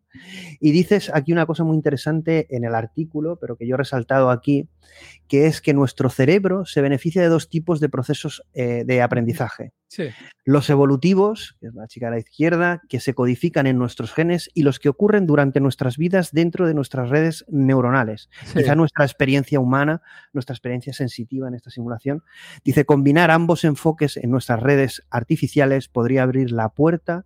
A- me parece clave, ¿no? Entre lo biológico, Sí. que- lo- entre lo visible y lo invisible. Esa, esa fusión es lo que mm, define nuestra experiencia humana o nuestra propia, nuestro propio aprendizaje, ¿no?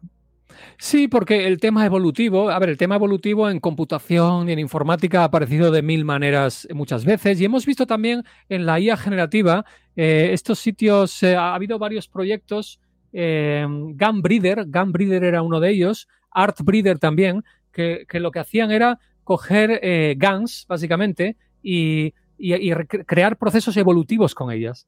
De forma que, eh, digamos, como que tenían sus hijos, digamos, ¿no? Eh, que heredaban partes de sus características y entonces generaban de formas diferentes.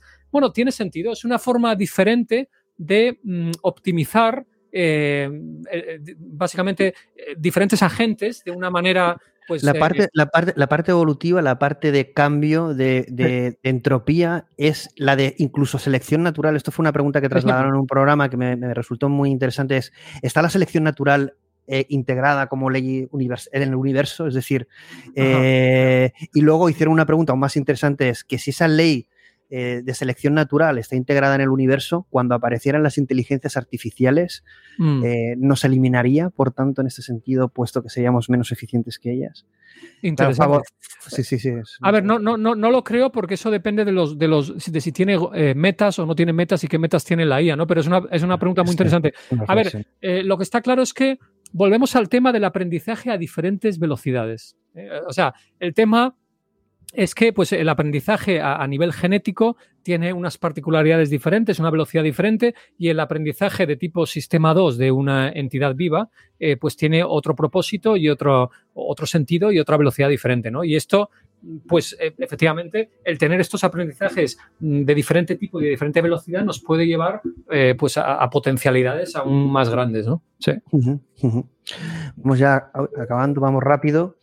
Eh, aquí lo que comentabas, ¿no? Dice, nuestro cerebro los procesos de aprendizaje nunca duermen, el aprendizaje continuo, que es una de las cosas que faltan también, ¿no? En las redes artificiales actuales, aunque ya hay... El, eh, el active learning, el, el continuous learning. el continuous learning, dice el aprendizaje Continuous continuo learning. teniendo lugar, la intensidad de nuestras conexiones sinápticas cambia mientras pensamos, mientras actuamos e incluso, incluso mientras dormimos. Y el podado, ¿no? Porque dicen que mientras dormimos se- muchas veces se, Se podan, optimizan, se se optimizan, ¿no? Sí, sí, sí. Curioso, ¿no? Entonces, eso, no, eso, eso es eso es eh, es súper interesante y el tema del continuous learning es absolutamente vital. O sea, por, eso, por, eso, digo que estamos un poco en la infancia, que es impresionante lo que tenemos, pero fijaros lo que nos falta todavía para tener entes autónomos. Muy vinculado, ¿tú, ¿tú crees que está muy vinculado el continuous learning a los algoritmos forward?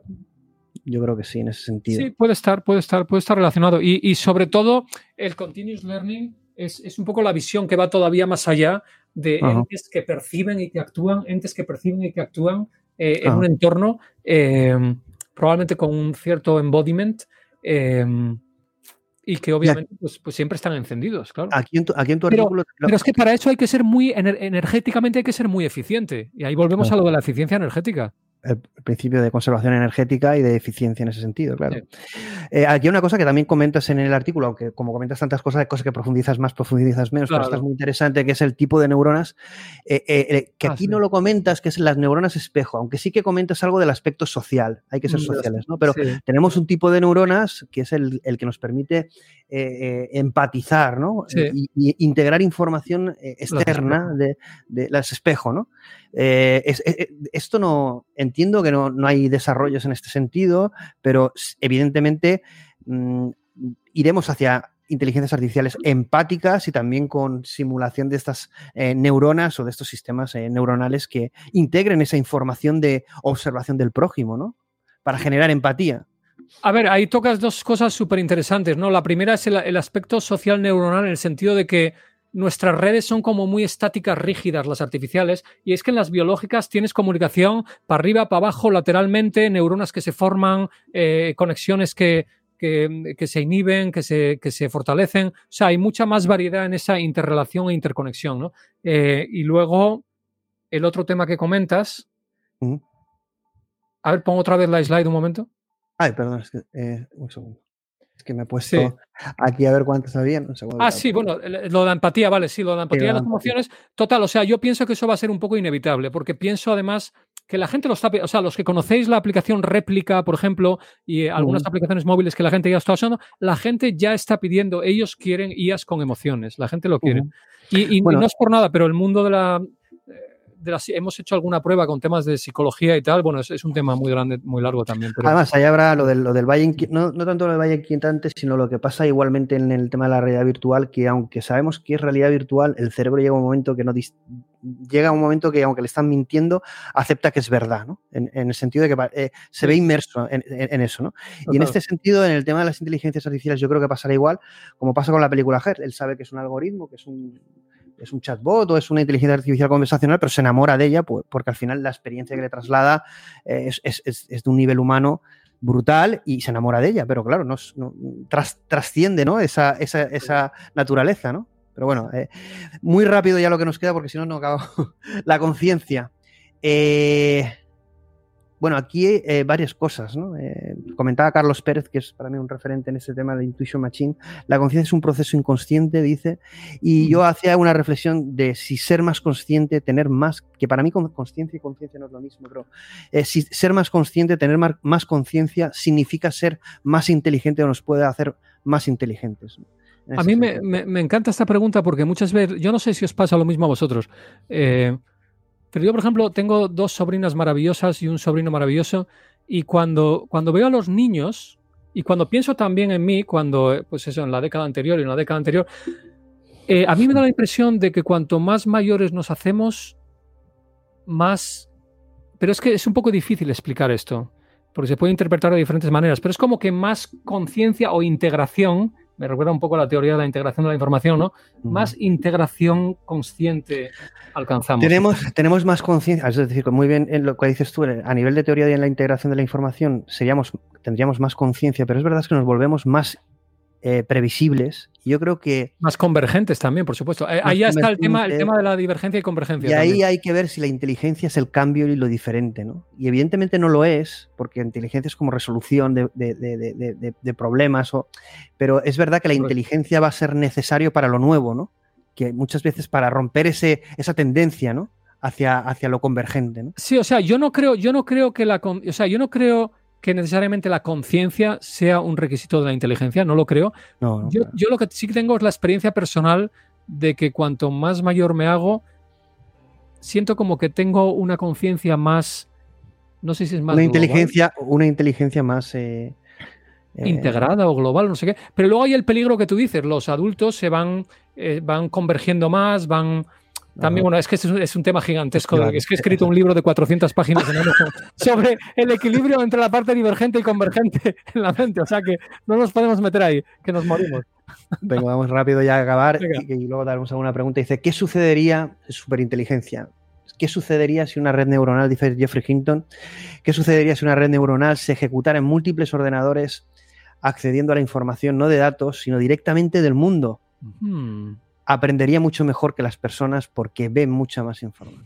Esto es una, esto es una afirmación reciente y yo estoy de acuerdo con él. Y es algo Sí, fácilmente trasladable, porque siempre A decimos que, que la inteligencia artificial, igual que estos modelos de ChatGPT, está limitado por los datos, pero llegará un momento que podrán ser autónomos o, o coger Sí, los sí. datos de, de la propia realidad a nivel sensorial, ¿no? A ver, es un tema, yo estoy de acuerdo también, o sea, es un tema que no podemos negar que de nuevo es el tema de la escala otra vez. Por ejemplo, lo conecto con lo de la psicología. Eh, hay gente que ha dicho, ay, la IA nunca será tan buen psicólogo como un humano.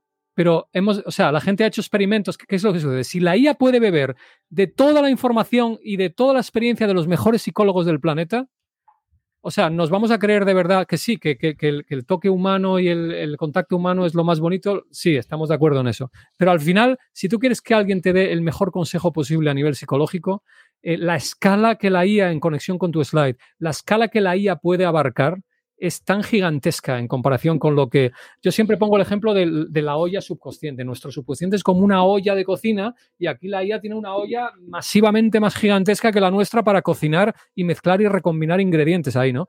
Entonces eso es incomparable. Es incomparable.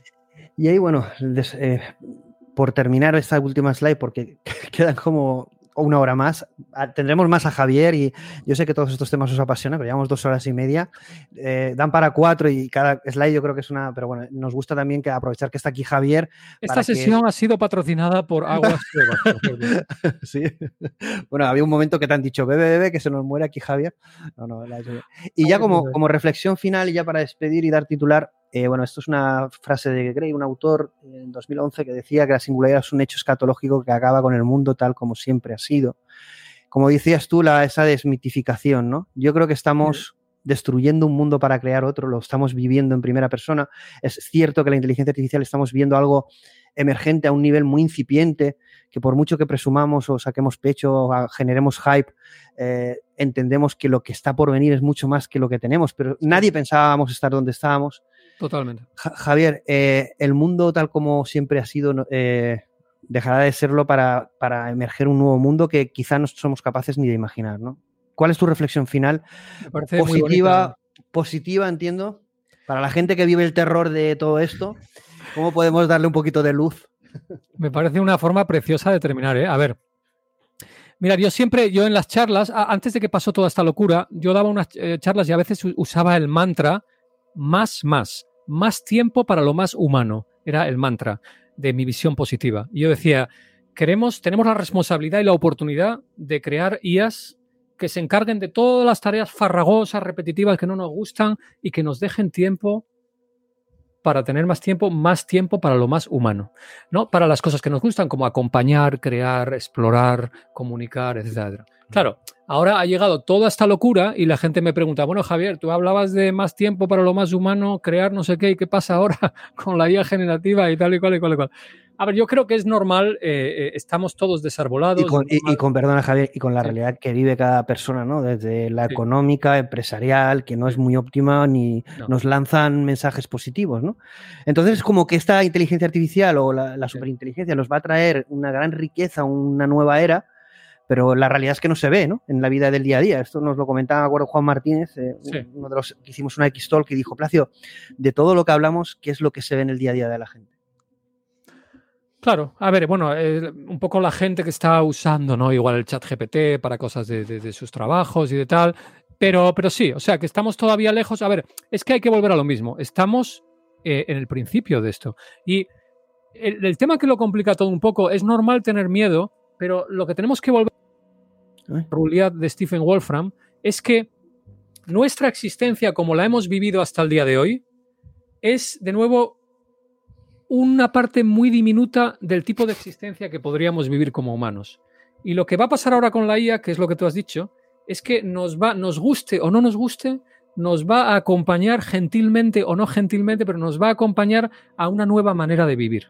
Y ahora todos nosotros, la gente de los gobiernos, la gente de las instituciones, de las empresas tecnológicas, las startups, cada uno de nosotros, tenemos esa responsabilidad de empujarla, de empujar esa transición inevitable en la dirección que más beneficia a la humanidad. Y esa dirección es la dirección de que la IA haga todo el proceso mucho más productivo, se encargue, pero nos damos cuenta de la cantidad de trabajos terriblemente repetitivos, engorrosos, aburridos que ha tenido que hacer el ser humano hasta hoy en día y, de los que la IA se podría ocupar, que se ocupe de esas cosas y luego a nivel económico, a nivel empresarial, a nivel de gobiernos, a, nivel de, jurídico, pues vamos a tener todos la esperanza y el positivismo de pensar que va a haber pues más gente, eh, digamos, del lado eh, vamos a decir, del, lado del, sentido común, del lado integrador, del lado, lo estamos viendo un poco también pues con otros temas que afectan al planeta hoy en día, ¿no? Eh, nos guste o no nos guste, siempre va a haber gente en, en diferentes tendencias y empujando en diferentes direcciones, pero creo que en los últimos siglos, quizás en las últimas décadas, eh, ese equilibrio entre, vamos a decir, un poco entre la oscuridad y, digamos, la tolerancia y, otras cosas positivas, se ha ido decantando eh, un poco más hacia lo positivo, ¿no? Por, fortuna. Y tenemos que intentar que pase lo mismo con la IA. Yo lo que os puedo decir es que ese es, el esfuerzo que estoy intentando hacer, el que veo hacer a muchos de mis compañeros, Andrés Torrubia y muchos, compañeros similares, Carlos Santana, eh, muchos de estos colegas. Y tengo que decir la verdad, todo es muy impredecible. Lo lo que ha estado pasando en el último año no lo predecíamos ninguno de nosotros, esa es la realidad honesta, con lo cual es muy difícil predecir lo que va a pasar en, dos o tres, pero yo os quiero decir que yo soy optimista. Soy positivo, ¿por qué? Porque hay muchísima gente trabajando, aunque todavía no hayamos encontrado la tecla, pero hay mucha gente trabajando en los temas del alignment, en los temas de la ética. Eh, ya con la IA generativa, inmediatamente las empresas se han empezado a poner las pilas en el tema de mecanismos de compensación para los creadores. A ver, de forma imperfecta sí, con fallos sí, de una forma patosa muchas veces sí. Estamos viendo problemas con lo de la regulación de Europa que se pasan de frenada o tal. tal. Sí, sí, vamos a ver estas cosas. Pero la gente se está activando. Eh, que va a ser complicado, va a ser muy complicado. Pero yo soy positivo, ¿por qué?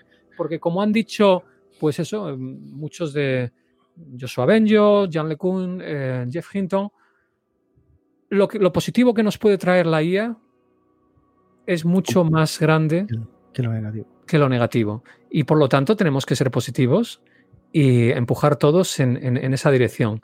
Y, y todos muy expectantes. Y, la gente que está preocupada, sí, por el tema económico y de los trabajos, pues yo daros también un, poco del toque positivo en el sentido de que vamos a ver, primero, simplemente por la inercia, simplemente por todo lo que está, eh, digamos, en, creado hasta ahora, las cosas tampoco van a cambiar tan rápido como algunos están diciendo, ¿vale? O sea, por, simplemente ya por la inercia. Luego va a haber un margen de tiempo y lo que no podemos hacer ninguno de nosotros, ningún humano, es quedarnos quietos mirando al techo.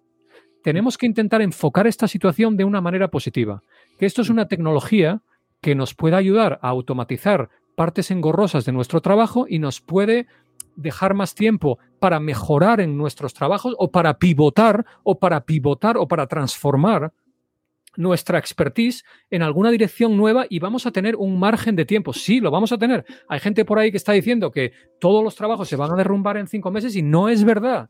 Simplemente por la limitación pura de la inercia, del ruido, eh, de la incertidumbre, de, la limitación de la propia computación y movimiento de las cosas. Entonces hay un margen de tiempo y lo que no podemos hacer ninguno es dormirnos. Eso es lo importante.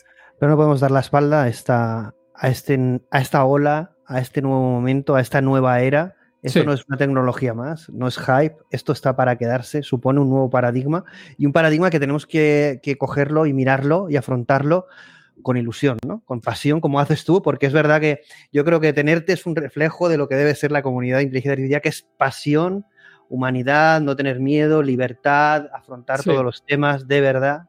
Eh, un ejemplo de lo que debe ser el debate, estemos de acuerdo en unos temas, en otros. Desde ahí, desde el debate debe salir ese mundo mejor eh, que nos ayude a ser más humanos, más felices, eh, evolucionar. y recordarnos a nosotros, a todos nosotros, Plácido, que la, el momento que estamos viviendo histórico es irrepetible y nunca más sucederá. Es decir, somos todos de verdad, somos unos privilegiados todos de estar viviendo este momento. Esta transición a simular y construir inteligencias como la nuestra jamás va a volver a pasar. Somos unos privilegiados de vivir estos momentos. Bueno, Javier, tengo que decir una cosa. La charla esta que has dado desde el principio, hemos sido unos privilegiados y va a ser recordada. no, a mí me da igual que sea en XCAO o en otro sitio, pero ha sido tremenda. Yo quiero decir que cuando Yo no sé cómo he resistido, cómo he resistido esa hora sin beber, no lo tengo claro. Pero.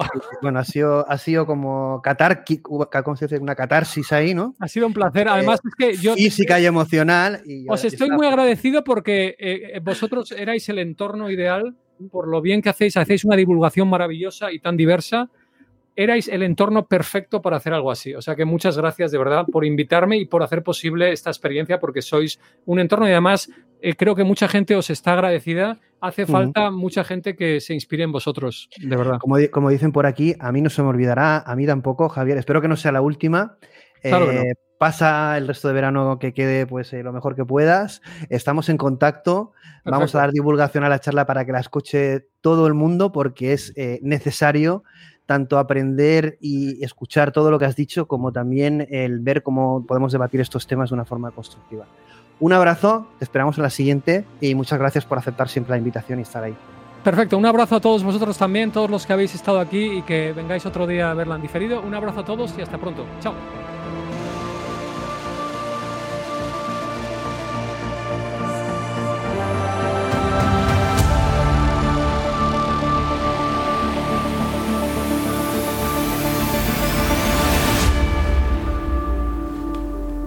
Estamos en las principales redes sociales y ahora también en TikTok.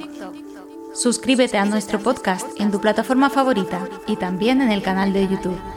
Esperamos que hayas disfrutado del contenido. Nos vemos en el próximo programa.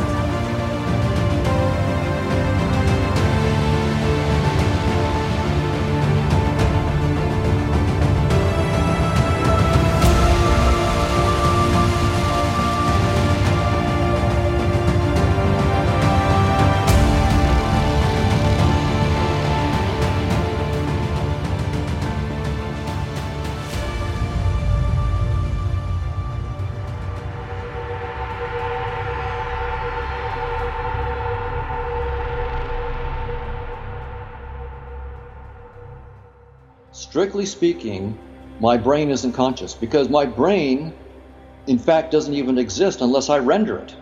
Right? So if you're playing Grand Theft Auto, I'm playing a VR version of it. I got the steering wheel in front of me. I'm holding the steering wheel. If I look to the side, I no longer render the steering wheel, and there is no steering wheel. It's, when I look here, I render it, and now there is a steering wheel. The same thing is true, strictly speaking, of neurons and brains. They're there when you render them, they're not there when you don't. It's a VR system that you render objects in space and time as you need them because they're part of your visualization tool. And then you garbage collect them. You delete them when you don't need them. Your life and my life right now is we're in a simulator, a space time simulator. And we've been given, like an AI system, we've been given certain intrinsic desires. So my wife is an artist. So there's billions of humans and there are billions of different ways that we explore in music, in art, in literature, in science, various kinds of science, meditation. So we're at sports. There, there are all sorts of ways that consciousness is exploring through us. And there is not like one is the best. I don't know what we're doing outside of space and time. That's part of what I want to understand is what are we actually doing? Former, everybody would agree with that there are these different components. The latter, some would disagree with. The latter, in terms of this unity, some would say uh, is an illusion. Is just what you're doing. That you really, when you think, when you really think deeply about it, it's only mm-hmm. those separate strands of information, and they're somehow competing with each other in your brain, and some are coming popping up here, and then mm-hmm. some other copying, and you have this illusion that it's all together in this one cohesive frame, but that's not just like looking at an optical illusion on paper. You, you're, you're, you're not seeing what's really there. So this is the view in which consciousness is fundamentally disunified. There are all of these separate components that are not really part of a single common experience. It's just many smaller experiences. Maybe you could hold that unity comes along occasionally when we attend to it and when we introspect and when I pay attention to my vision and my hearing and my emotion all at the same time that brings them together but most of the time they're disunified and they're separate.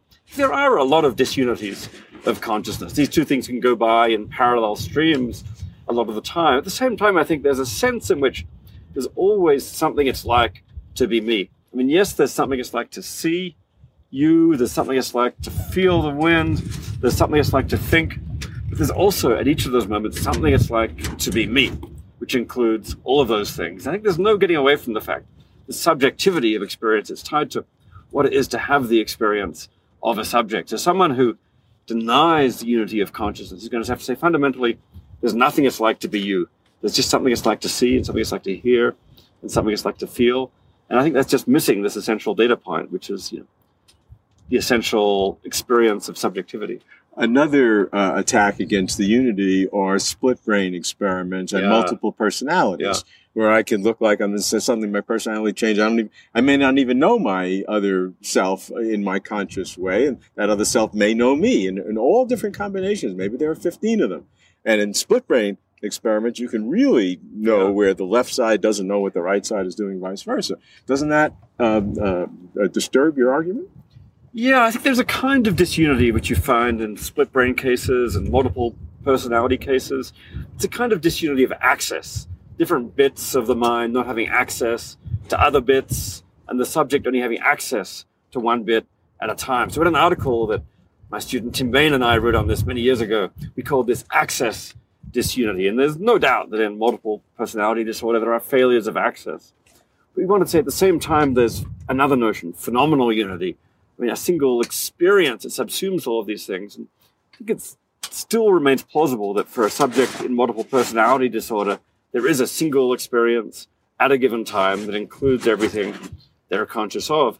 And that maybe even for a split brain patient who has somehow the left half of their brain and the right half of their brain have different bits of information, maybe they're still having a single total experience that subsumes both of these things. If that's right, then it could be that this phenomenal unity of consciousness is compatible with all kinds of failures of unity of access. What follows from the differentiation between consciousness being a unity, which you're describing, and the other view that all, it's really a disunity, that you have all, all these strands? What follows in terms of the fundamental uh, nature of, of consciousness as, in its place in, in all reality? If you take on board the idea that consciousness is fundamentally and necessarily unified, this, I think, is favorable towards a view where conscious subjects are a fundamental component of reality. Because if conscious subjects are fundamental components of reality in the way that, say, quarks or photons are fundamental components of reality, you might expect them to have a whole set of properties that are sort of deeply tied together. If consciousness is deeply non-fundamental, if it's just itself a phenomenon, phenomenon of informational access and so on, then you'd expect all kinds of breakdowns and disunity. So I think endorsing the unity of consciousness is going to tend to lend support to a view where conscious subjects are fundamental, while denying it is going to tend to go in the other direction. And you're clearly on the side of the former. Yeah, although, you know, I'm prepared to. I occasionally entertain the idea that consciousness as a property is fundamental. Conscious subjects are, are not. You know, maybe somehow the self is an illusion, but consciousness is not an illusion. And that would be a kind of intermediate view. I'm more serious about consciousness than I am about the self, but I think it's a very attractive view that takes them both as fundamental.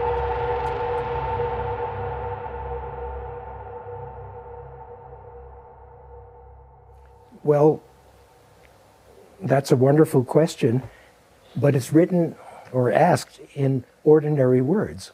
And to me, the ordinary words of popular psychology, like emotion and feeling and thinking and so forth, are hundreds of years old. And each of them is a clever way society has developed to not think about what's going on.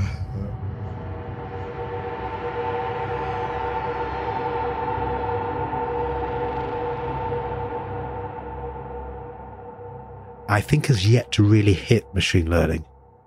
It certainly has now um, diffused itself throughout robotics and perhaps you could say certain problems in active vision where you actually have to move the camera to sample this and that. But machine learning of the data mining, um, deep learning sort simply hasn't contended with this issue.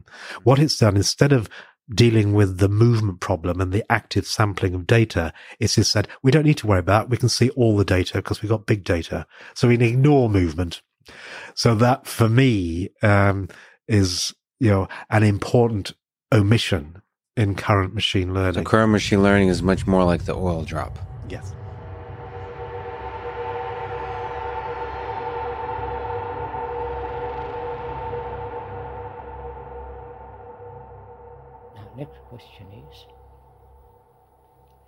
Can the brain, please listen to this, can the brain, which is million, millions and millions years old, so heavily conditioned, so full of, of all that a man has collected through centuries, and therefore is acting mechanically all the time. Can that brain be free from the known? And can that brain never, never get old? Old in the sense physically. You understand what I'm talking about? Don't you ask these questions? Do you? Perhaps you do when you get old, when you are somewhat decrepit, when you have lost your capacity to think, you're losing your memory, and then you say, oh my God, I wish I could go back and be young again, to have a fresh mind, young mind, decisive mind. Don't you ask this sometimes? Whether this brain can lose its burden and be free and never deteriorate. Don't say yes or no, find out. Which means, please listen if you want to interested in this, which means never psychologically register anything Right?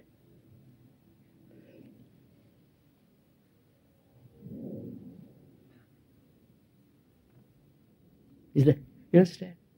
Never to register the flattery, the insult, the various forms of impositions, pressures. Never to keep the tape completely fresh. then it is young. Innocence means a brain that has never been wounded. Right? That is innocence. That has no no misery, conflict, sorrow, pain, all that, which is all registered in the brain. Therefore, it's always limited, old as it grows physically older. Whereas if there is no recording whatsoever, psychologically, then the brain becomes extraordinarily quiet, extraordinarily fresh. This is not a hope, this is not a reward. Either you do it and discover it, or you just accept words and say how marvelous that must be. I wish I could experience that. And you're off the mark. Whereas if you do it, you'll find out. So the brain then becomes, because of this insight, which we talked about. Because of that insight, the brain cells undergo a change. It's no longer holding to memories. It's no longer the house of vast collected antiquity. Right?